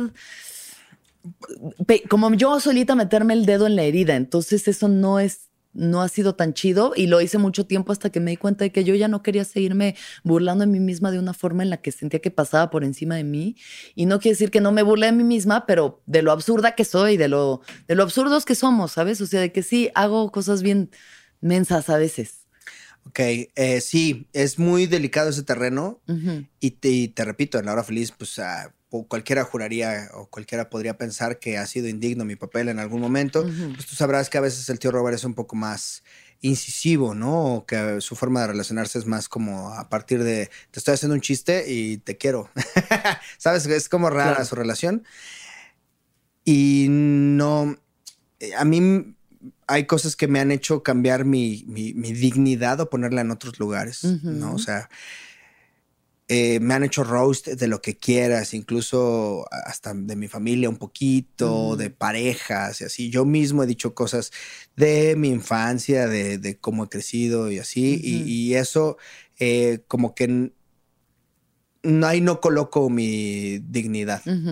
¿Sabes? O sea, es como, como últimamente que tengo mucho el, el viaje de que eh, no voy a colocar mi felicidad en que mi pareja me sea fiel, ¿no? O sea, no, es- no es que yo vaya a estar en una relación abierta, pero eh, creo que mucho tiempo lo hice mal en edificar que también me siento con que en que tú actúes de cierta forma. Es, es muy raro, es, es darte demasiada responsabilidad a ti. Y no es que me hayan sido muy infiel, pero bueno, o sea, muy infiel sí cogió alguna vez alguna novia, pues, pero, o sea, muchas veces.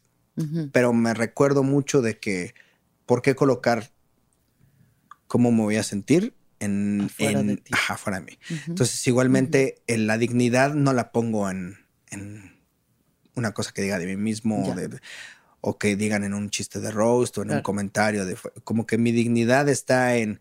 Y muy. Está muy raro, pues. Está muy pendejo si lo quieren pensar. Pero mi dignidad, me acuerdo mucho que el- mi dignidad humana la mantuve el día que estuve 20 días en un hospital con una pierna inmóvil y con un dolor de la chingada y que me levanté para hacer del baño, cuésteme lo que me cueste, que nunca quise hacer en un cómodo, porque tal. ¿Sabes? Como que mi, mi dignidad o la- las cosas que he vivido me hacen como sentir que, que puedo colocar mi dignidad, mi felicidad. O sea, tú decides dónde abonarla, Claro, dónde, cada dónde quien, depositarla. cada quien decide, cada quien decide. Entonces, sí, sí te entiendo que Sí. muchas veces pasamos muy por encima de nosotros mismos, pero pues cuando mi yo mismo no está depositado en lo que se diga en un chiste. Eh, es como trascender cualquier de vulnerabilidad de, de lo que estamos haciendo en la comedia. Entonces, Sí. mi dignidad es poder hacer esas cosas cuando se necesita, por ejemplo. ¿no? Eh, sí, es, sí es un viaje difícil en el sentido de que pues, todos, todos estamos en la búsqueda de atención, de que ser mejores, de llenar más shows, de medirnos los egos a cada rato. de- o sea, sí, es, sí es cansado, Ujú. Pero trato de que la lucha final o, que, que diga, mientras hay gente que se rió, sí, entonces vamos por buen camino. ¿no? O sea, hoy se rieron 100, 50, 30, 8 mil en un video, ¿no? O sea, lo que sea, lo que sea, no importa. Se está logrando, ¿no? Y, pues tú, tú has de saber que trato de que, o sea, obviamente todo es perfectible y que hemos crecido en estos, porque crecimos muy juntos en la comedia.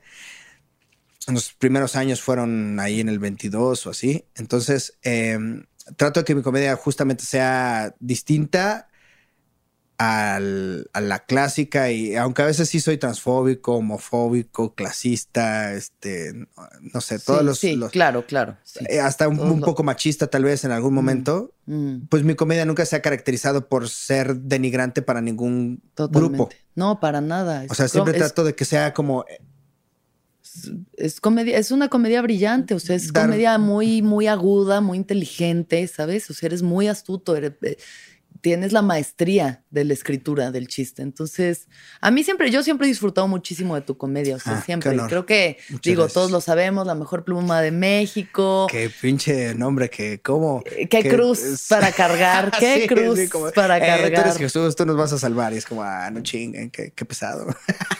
¿Cómo ha sido para ti lidiar con esa. Muy, o sea, no es, no es, así como que, ay, qué feo, dicen que soy muy bueno en el sexo. No, pero pues te quieres medir en ese parámetro, ¿no? Siendo el niño bueno, que siempre, ¿no? El niño bueno va teniendo la excelencia. Y, y, sí, exactamente, el Golden Boy y la competencia, y, estuvo mucho tiempo. Estoy también trabajándolo cuando juego videojuegos, tratando de callar las voces.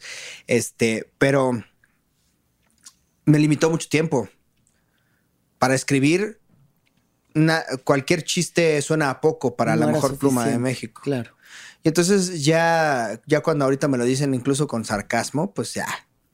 Lo, claro. Sí, o sea, ya cuando, publico cualquier pendejada y me dicen la mejor pluma de México, porque sí los leo, o sea, sí me doy cuenta, no se hagan güey, sí me doy cuenta que me lo dicen irónicamente, ¿no? Si te lo están diciendo.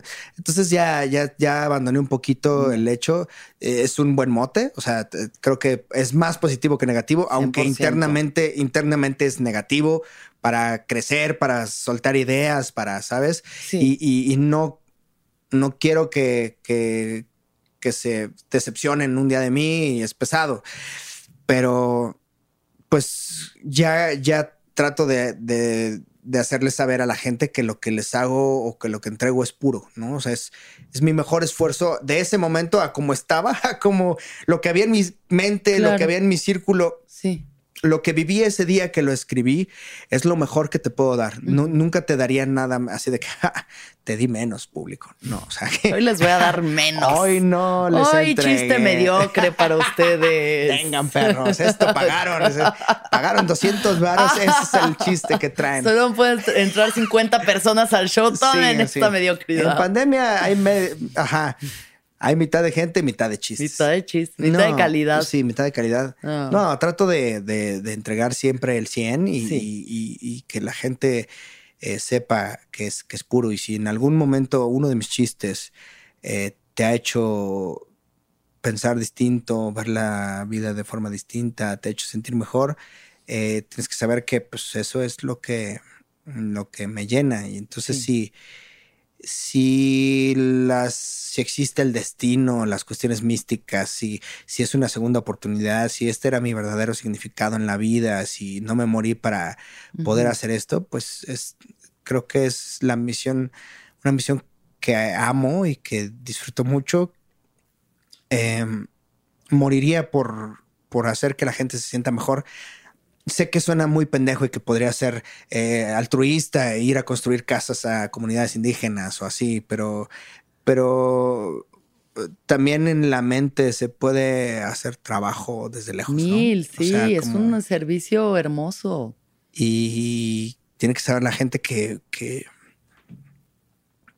eh, pues la realidad es como tú la quieras percibir, que, que mi, la clave de mi wifi es nunca rendirse, porque la clave es nunca rendirse, ¿sabes? O sea, mm. a ese nivel llego de, compromiso con cualquier situación de tu vida, es una oportunidad de chiste, me trató un chiste, me, ¿sabes? Eh, eh, puede o no gustarte mi comedia, puedes eh, decir que otros son más chistosos, puedes decir lo que sea, pero lo que yo hago es en la manera de darle la vuelta a las cosas y mostrarte un mundo del que nos podemos reír siempre. Total. Amigo, ¿podemos hablar un poco de tu cáncer? Está bien. ¿Sí? Sí, échale. Em, ¿En qué momento te lo detectan? Eh, corría es febrero de 2010. Fue la primera operación. Tenía 22, 22, Soy 88, sí, 22. Febrero de 2010. Ah, no, 21. 21 porque yo soy de octubre. Entonces tenía 21. Em, un dolor extraño que no se quitaba. Era como, ah, caray, a veces, que a veces duelen las cosas y se, ah, se quita. Se va a quitar solo. Es, un golpe de, del fútbol o de lo que sea, sí.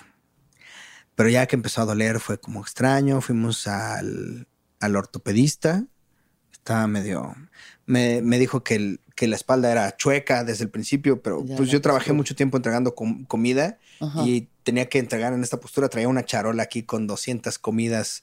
Este, 200, bueno, no 200 comidas en una charola. No, eran como, como tres viajes, pero en total eran 200 comidas. Sí, en algún momento sí llegó a haber como 70. Oh, wow. Sí, 70 comidas así, ahí con tu sopa de pasta, arroz rojo y tu guisado. Ahí me traías.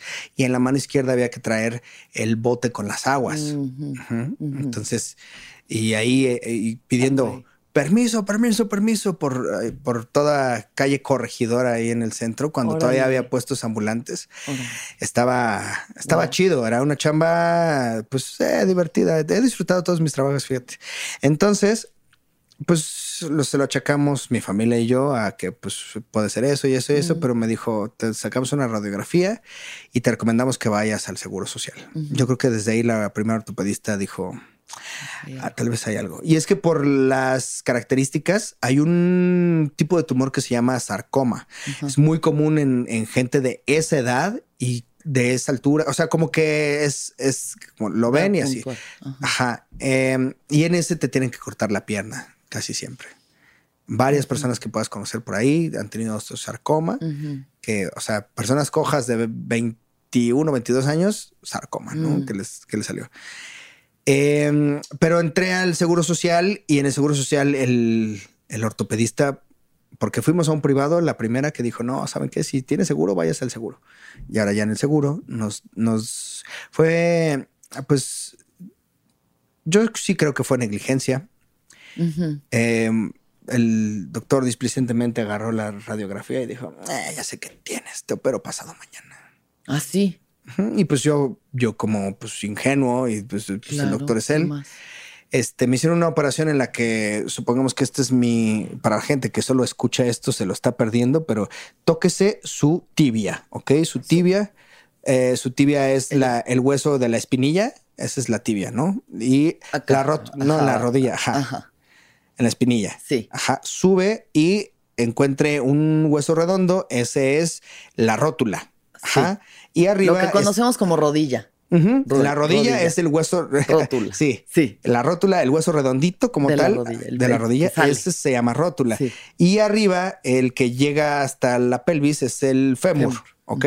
Fémur, este, rótula. rótula tibia, y el peroné atrás ahí como echando desmadre, pero ese no, no juega ahorita. Entonces, Em, me quitó un cachito de tibia, así como limándole a la tibia, ahí en la unión con la rótula, y dijo, es que la rótula, te duele la pierna porque la rótula no está bajando chido, entonces te volamos un cachito de hueso y ya estás chido. Y pues me hicieron la operación y peor, increíblemente peor, así, pierna inflamadísima, bla, bla, bla, Y estuve 20 días en el hospital sin saber qué era, con más dolor, con... Este, no me dejaban salir porque tenía mucha fiebre por las noches y entonces eh, por medicamentos o por lo que fuera logré salir, pero nunca quedé mejor. Y el doctor decía, pues no sé por qué, si la operación que te hice es para que dos días y ya estuvieras chido. Feo, feo, feo, pierna inflamada, empezó a ver cada vez peor bastón y ahí fue mi primer encuentro con el bastón. Y era un bastón feo, bastón de lámina, bueno, no de lámina, como de fierro ese feo, con el mango negro y, aluminio ahí. Entonces, em, regreso a una cita de control como para decir, oigan, esto está cada vez más feo, o sea, no, no está mejor. Y no hablo del bastón. Sí, cada vez está peor. Y entonces ya afortunadamente el doctor que se supone que era mi doctor estaba de vacaciones. Mm. Entonces la doctora que estaba de reemplazo dijo, ¿y nunca te hicieron una tomografía? No. A ver, que te hagan una. Ve la tomografía y dice, te tenemos que hacer una biopsia mañana mismo porque tal vez hay... ¿Cómo dijeron? Hay una neoplasia, así se llama. Mm. No te dicen luego, luego, eh, usted tiene cáncer. Te dicen, eh, tú, tú neoplasia. No te espantes. Sí. Suena feo, pero es una neoplasia. Sí, tranqui. Y ya cuando toman la muestra dicen, te tienes que transferir a, oncología en centro médico. Nosotros no tenemos la capacidad para distinguir qué tipo de tumor es y la operación no te la haríamos aquí, te la tienen que hacer en, un área especializada en oncología. Y yo andaba con una doctora, no sé si te acuerdas de ella, anduve con una doctora al principio. Entonces, eh, al principio en la comedia todavía era mi novia.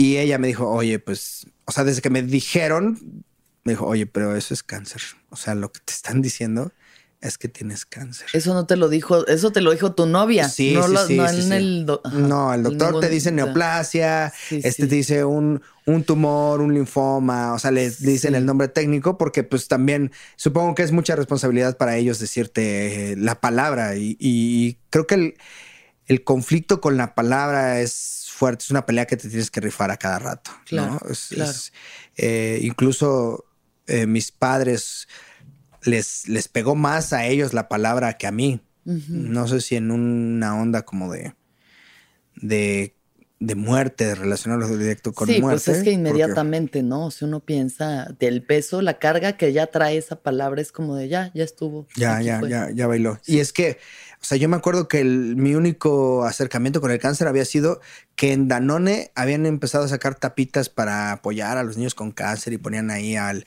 niño pelón y así.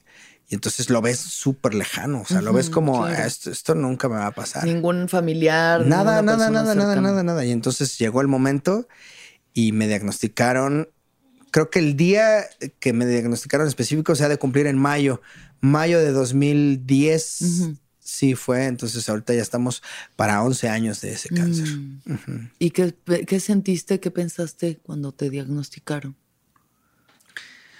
Pues como que no me dio tiempo de pensar que me iba, o sea, siempre era una opción, pero no me dio tiempo de pensar qué, o sea, solamente me estaba pasando y yo estaba reaccionando. Como que no me daba tiempo de decir, ay, ¿qué, sucederá? Como que me dijeron, pues te vamos a, dar estas quimioterapias y estas radioterapias y tal.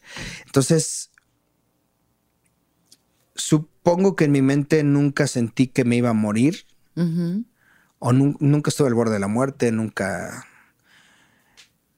Pero, pues es que creo que lo que pasó es que no me dio tiempo de, ponerme mal porque estaban más mal los de mi alrededor que yo. Ya.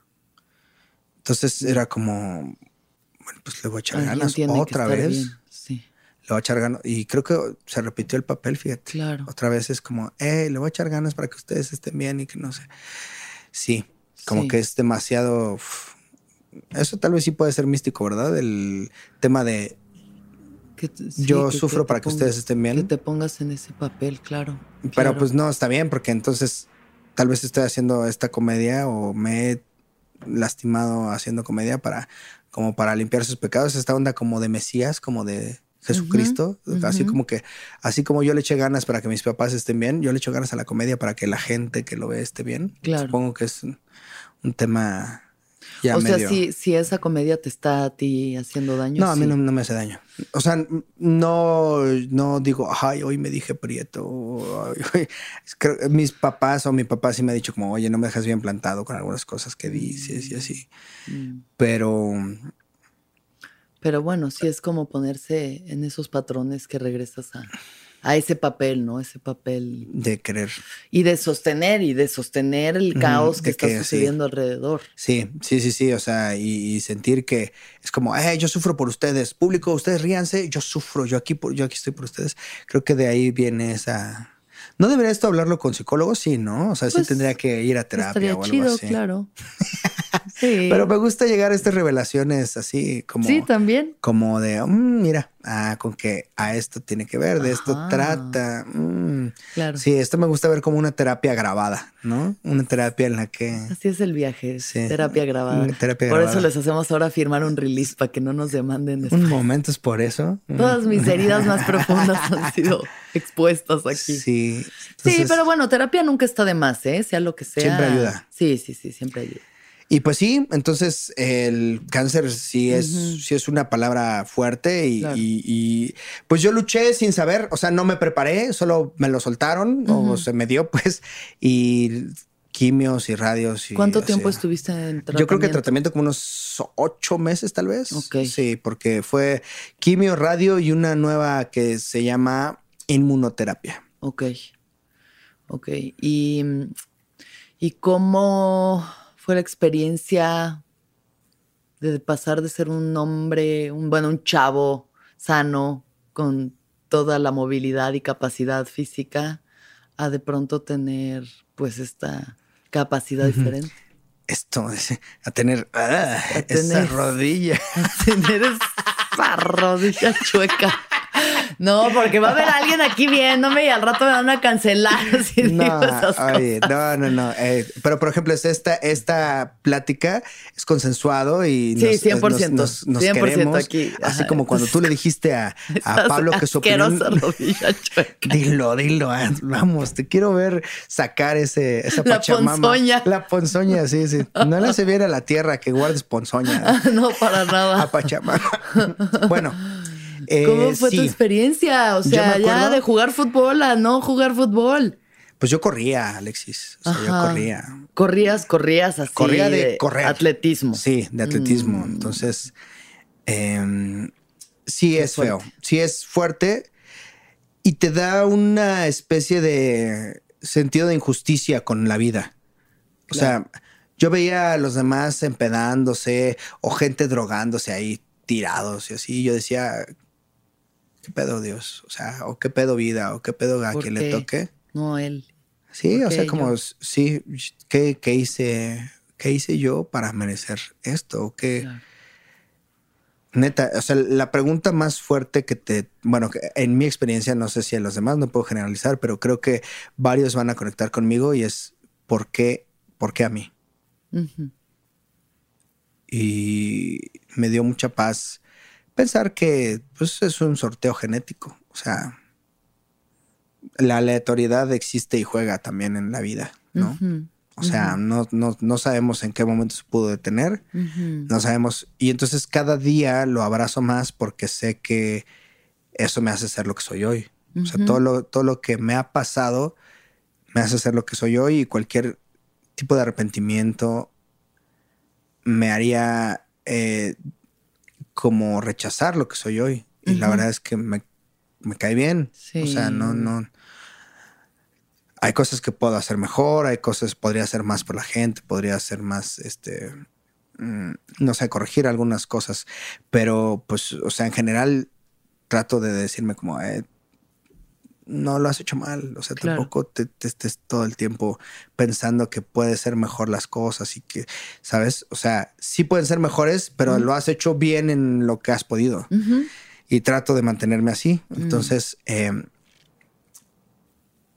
el sentido de, injusticia de y reclamarle a Dios de qué, qué fue, qué hice, ¿no? O sea, que que realmente estoy pagando, que... Pero, pues justo, o sea, nunca me acerqué a Dios para agradecerle, tampoco me voy a acercar para, digo, acercar para reclamarle. Ya. O sea, en ningún momento le dije, eh, Dios, gracias, acabé la prepa.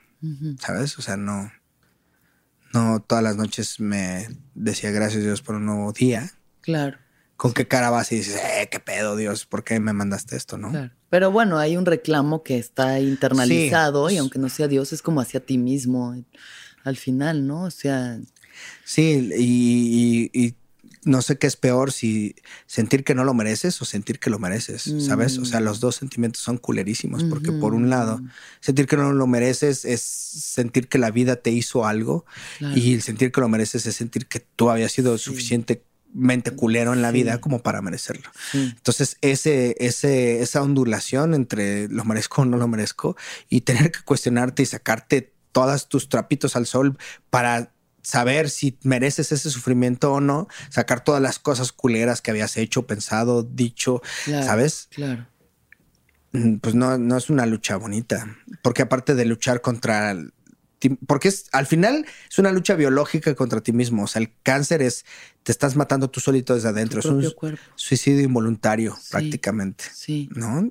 Y, muchas cosas metafísicas dicen que es un rencor guardado, que uno solito se lo provoca, que no ¿Qué sé pierna es la derecha? La izquierda. La izquierda. La izquierda. La izquierda. Izquierdo es femenino. Mm. Es el lado femenino.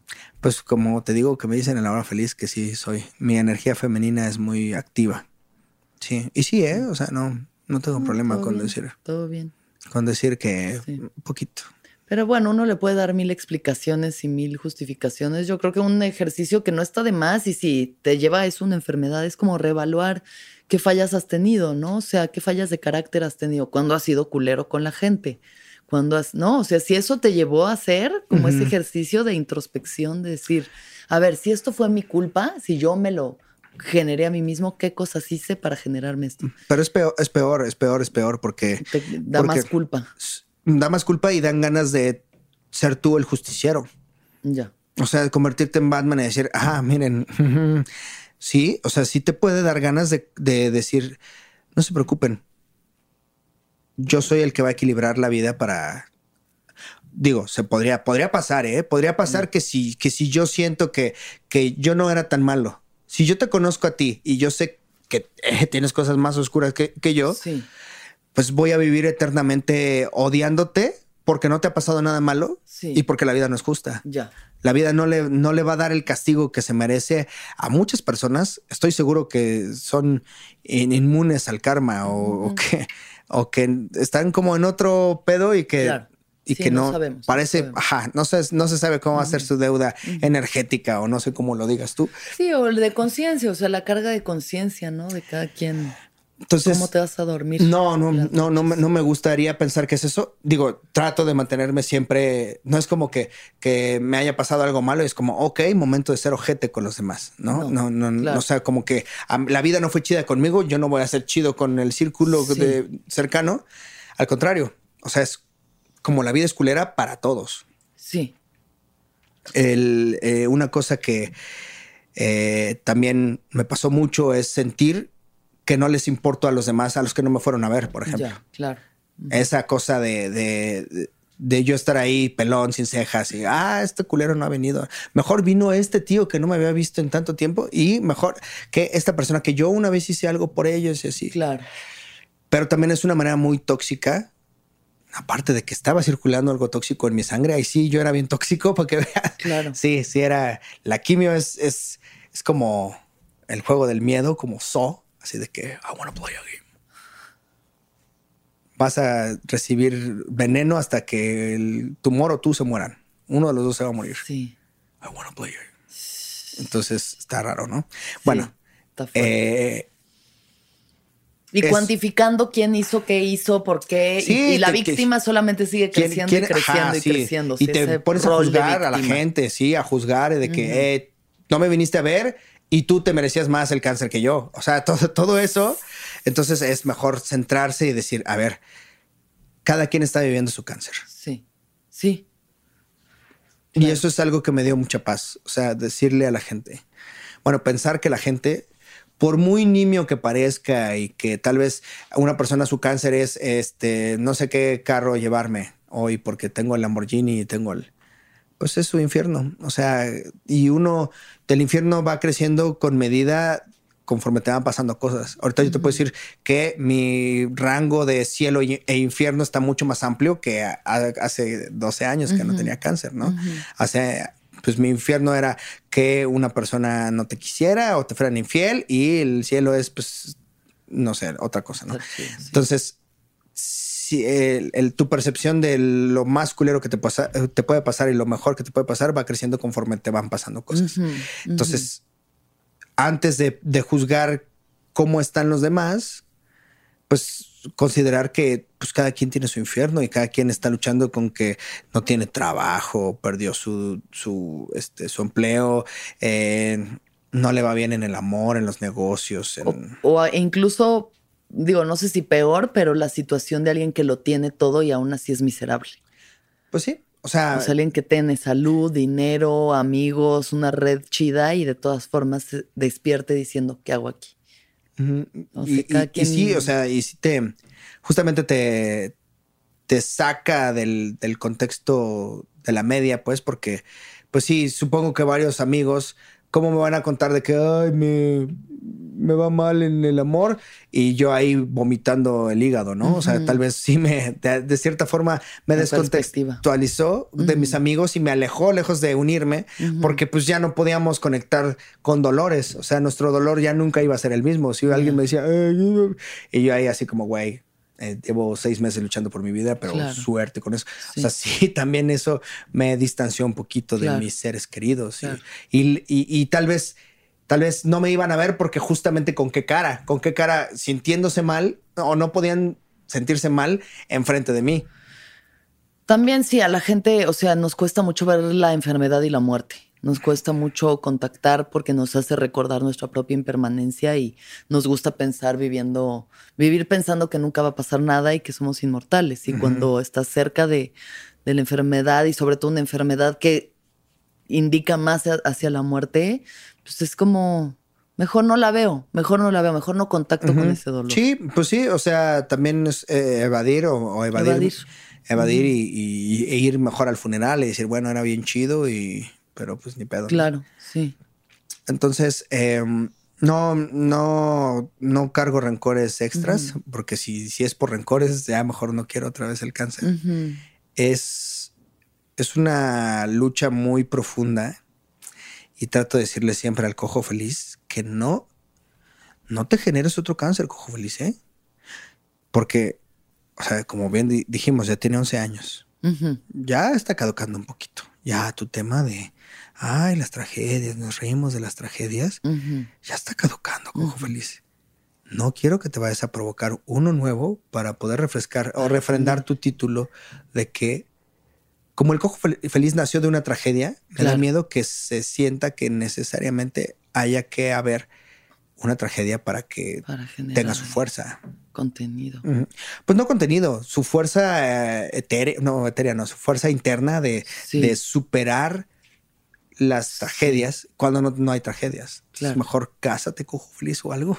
Ten un hijo para. Ten otros problemas. Sí, otra, sí, otra fuente. Entonces, si, es un tema de que eh, te estoy viendo, cojo feliz, ¿eh?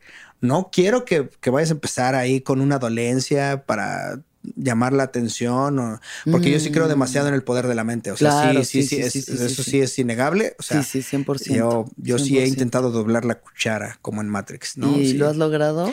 Todavía no, pero el que se doble es uno mismo. Entonces, esa es la lección que te dijo el niño pelón de ahí, que también tenía cáncer al parecer. Este, como en Matrix. El niño pelón de Matrix. el niño pelón de Matrix. Sí, entonces siempre estar como, no, no te vayas a estar provocando sí. tragedias solo para poder seguir diciendo, ah, superen sus tragedias, miren, perdí otro brazo. Pues yo creo que la mejor forma de, o sea, porque a veces hasta incluso ese mismo juez solo genera más tensión, decir, a ver, a ver, a ver, o sea, eh, viene desde un lugar tan inconsciente, ¿no? Las enfermedades también se generan desde lugares tan inconscientes que eso, igual y en el momento necesitabas que tus padres te cuidaran. Necesitabas que tus padres te cuidaran y tu cuerpo manifestó algo que hiciera que la gente por una vez te cuidara a ti y no fueras tú el que estuviera ahí. Como queriendo sacar la casta.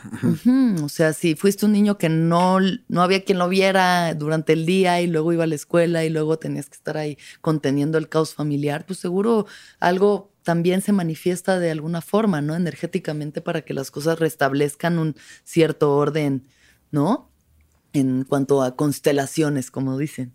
Pero creo que la gratitud es la mejor forma de mantenerse chido. O sea, más allá del por qué a mí, más allá del ay, es como gracias, Gracias que estoy vivo, o sea, gracias que me lo detectaron suficientemente a tiempo, gracias que mi cuerpo aceptó las quimios, gracias que, güey, que no me cortaron la pierna, que puedo caminar, o sea, gracias que me ha dado la carrera y el personaje que me ha dado, ¿no? O sea, como que la gratitud es la puerta más directa a la felicidad. Entonces, yo siempre le digo eso a la gente, o sea, si quieres una forma práctica de, de realinearte hacia el bienestar, pues es la gratitud. Y, y a mí es lo que me digo, por suerte hasta el momento todo va bien, nunca sabes, pero, pero pues sí, es como, hay tantas cosas que no son tan inexplicables que cada día y cada vez que amanecemos es un regalo más. O sea, estamos aquí ahorita, aquí ahorita. Quién sabe por cuánto tiempo más y pues solamente seguirnos alineando más a nuestro propósito, ¿no? Pues sí y te agradezco por darme, recordarme esa lección siempre cuando mm, se me está olvidando, cuando... El ego luego nos agarra y se nos nubla la mente, ¿no? Y estás ya, ay, ¿por qué yo no? ¿Por qué tiene más seguidores? Ay, ¿por qué este? Ay, gracias, gracias, Dios mío, que vivo de hacer chistes, que puedo caminar, güey, que puedo, ¿no? Que la gente sigue queriendo consumir lo que yo hago, que ¿no? Que mi mente sigue siendo lúcida y brillante para seguir haciendo chistes o contenidos o lo que sea, pues aquí estamos, aquí estamos. O sea, los mismos que hace 11 años, 10 años están en el Café 22 subiéndose por primera vez. No, aquí estamos. Aquí estamos. Pues me da gusto estar. Voy a agradecer aquí al, al aire. Sí. Gracias, gracias por, por el camino. Ha sido chido incluso si terminara mañana, no mi vida, nada más el camino de la comedia o así, increíble. Ha o sea, ha sido lo más bonito de mi vida el, haber podido hacer reír a la gente. Entonces, gracias, Por, por, cada uno de estos días que se ha podido hacer reír a la, la banda. Gracias a ti, Hugo, por esa mente tan absolutamente brillante. O sea, de verdad es algo, es un don, es un don. Lo que tú tienes es un don que viene de otro lugar más allá.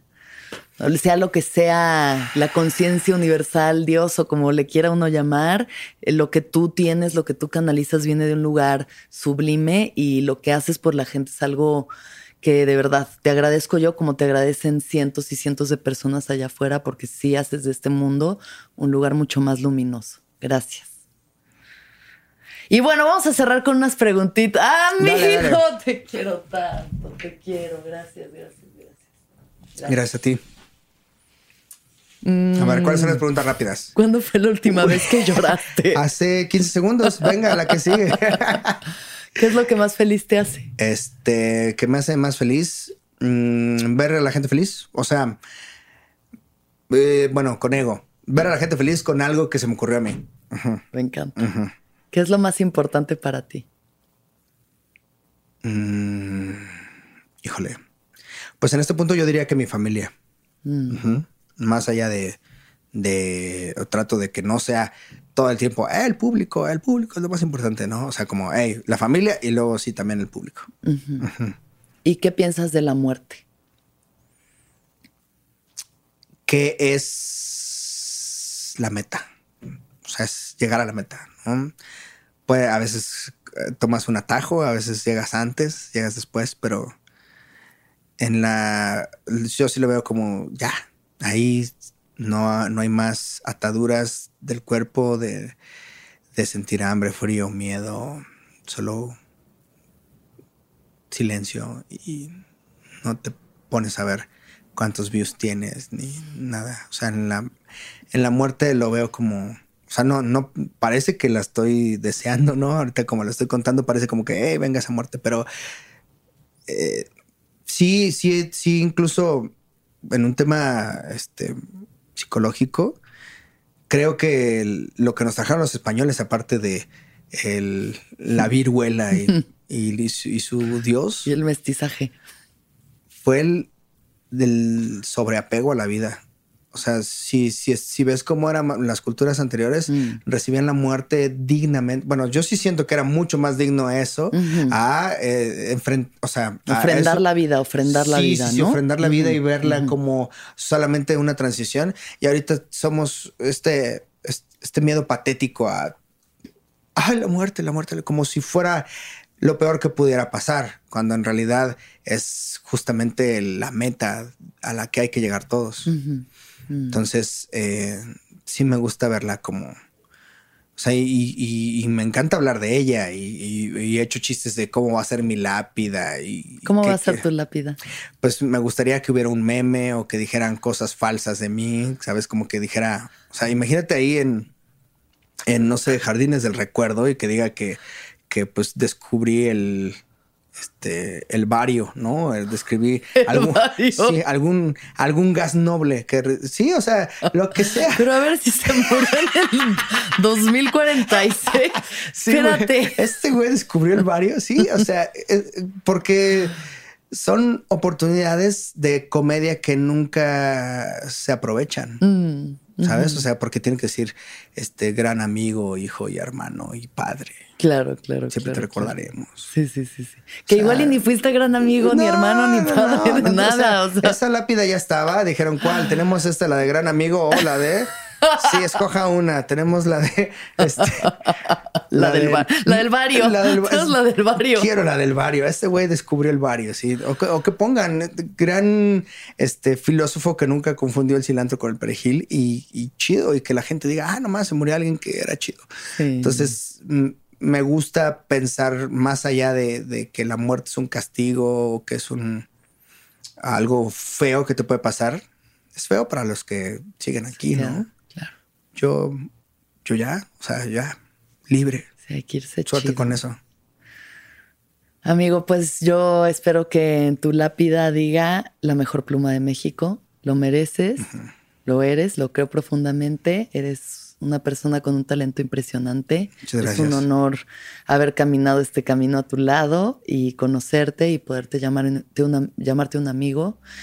Y que sigas haciendo reír por muchos y muchos y muchos y muchos años más.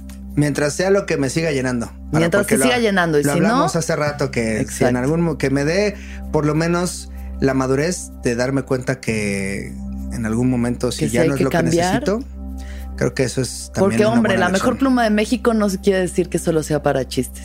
Yo creo que puedes escribir muchas cosas.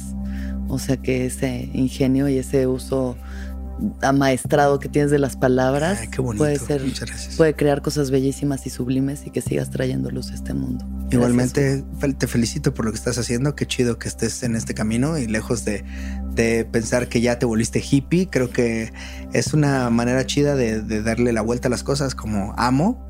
Darle la vuelta a las cosas también es lo que estás haciendo. Darle la vuelta a las cosas en- de lo que venías haciendo.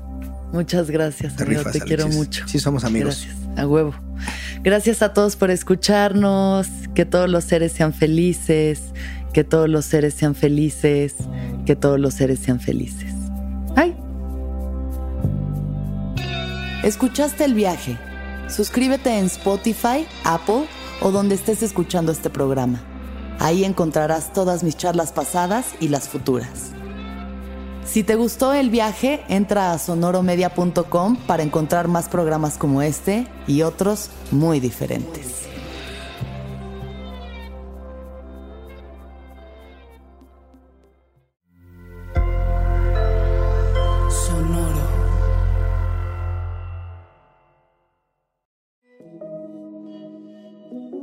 Hola, soy Roxana Castaños, una apasionada de la meditación y de todos los temas que nos llevan a una transformación espiritual, y te invito a escuchar Intención del Día, un podcast de Sonoro para dirigir tu energía hacia un propósito de bienestar.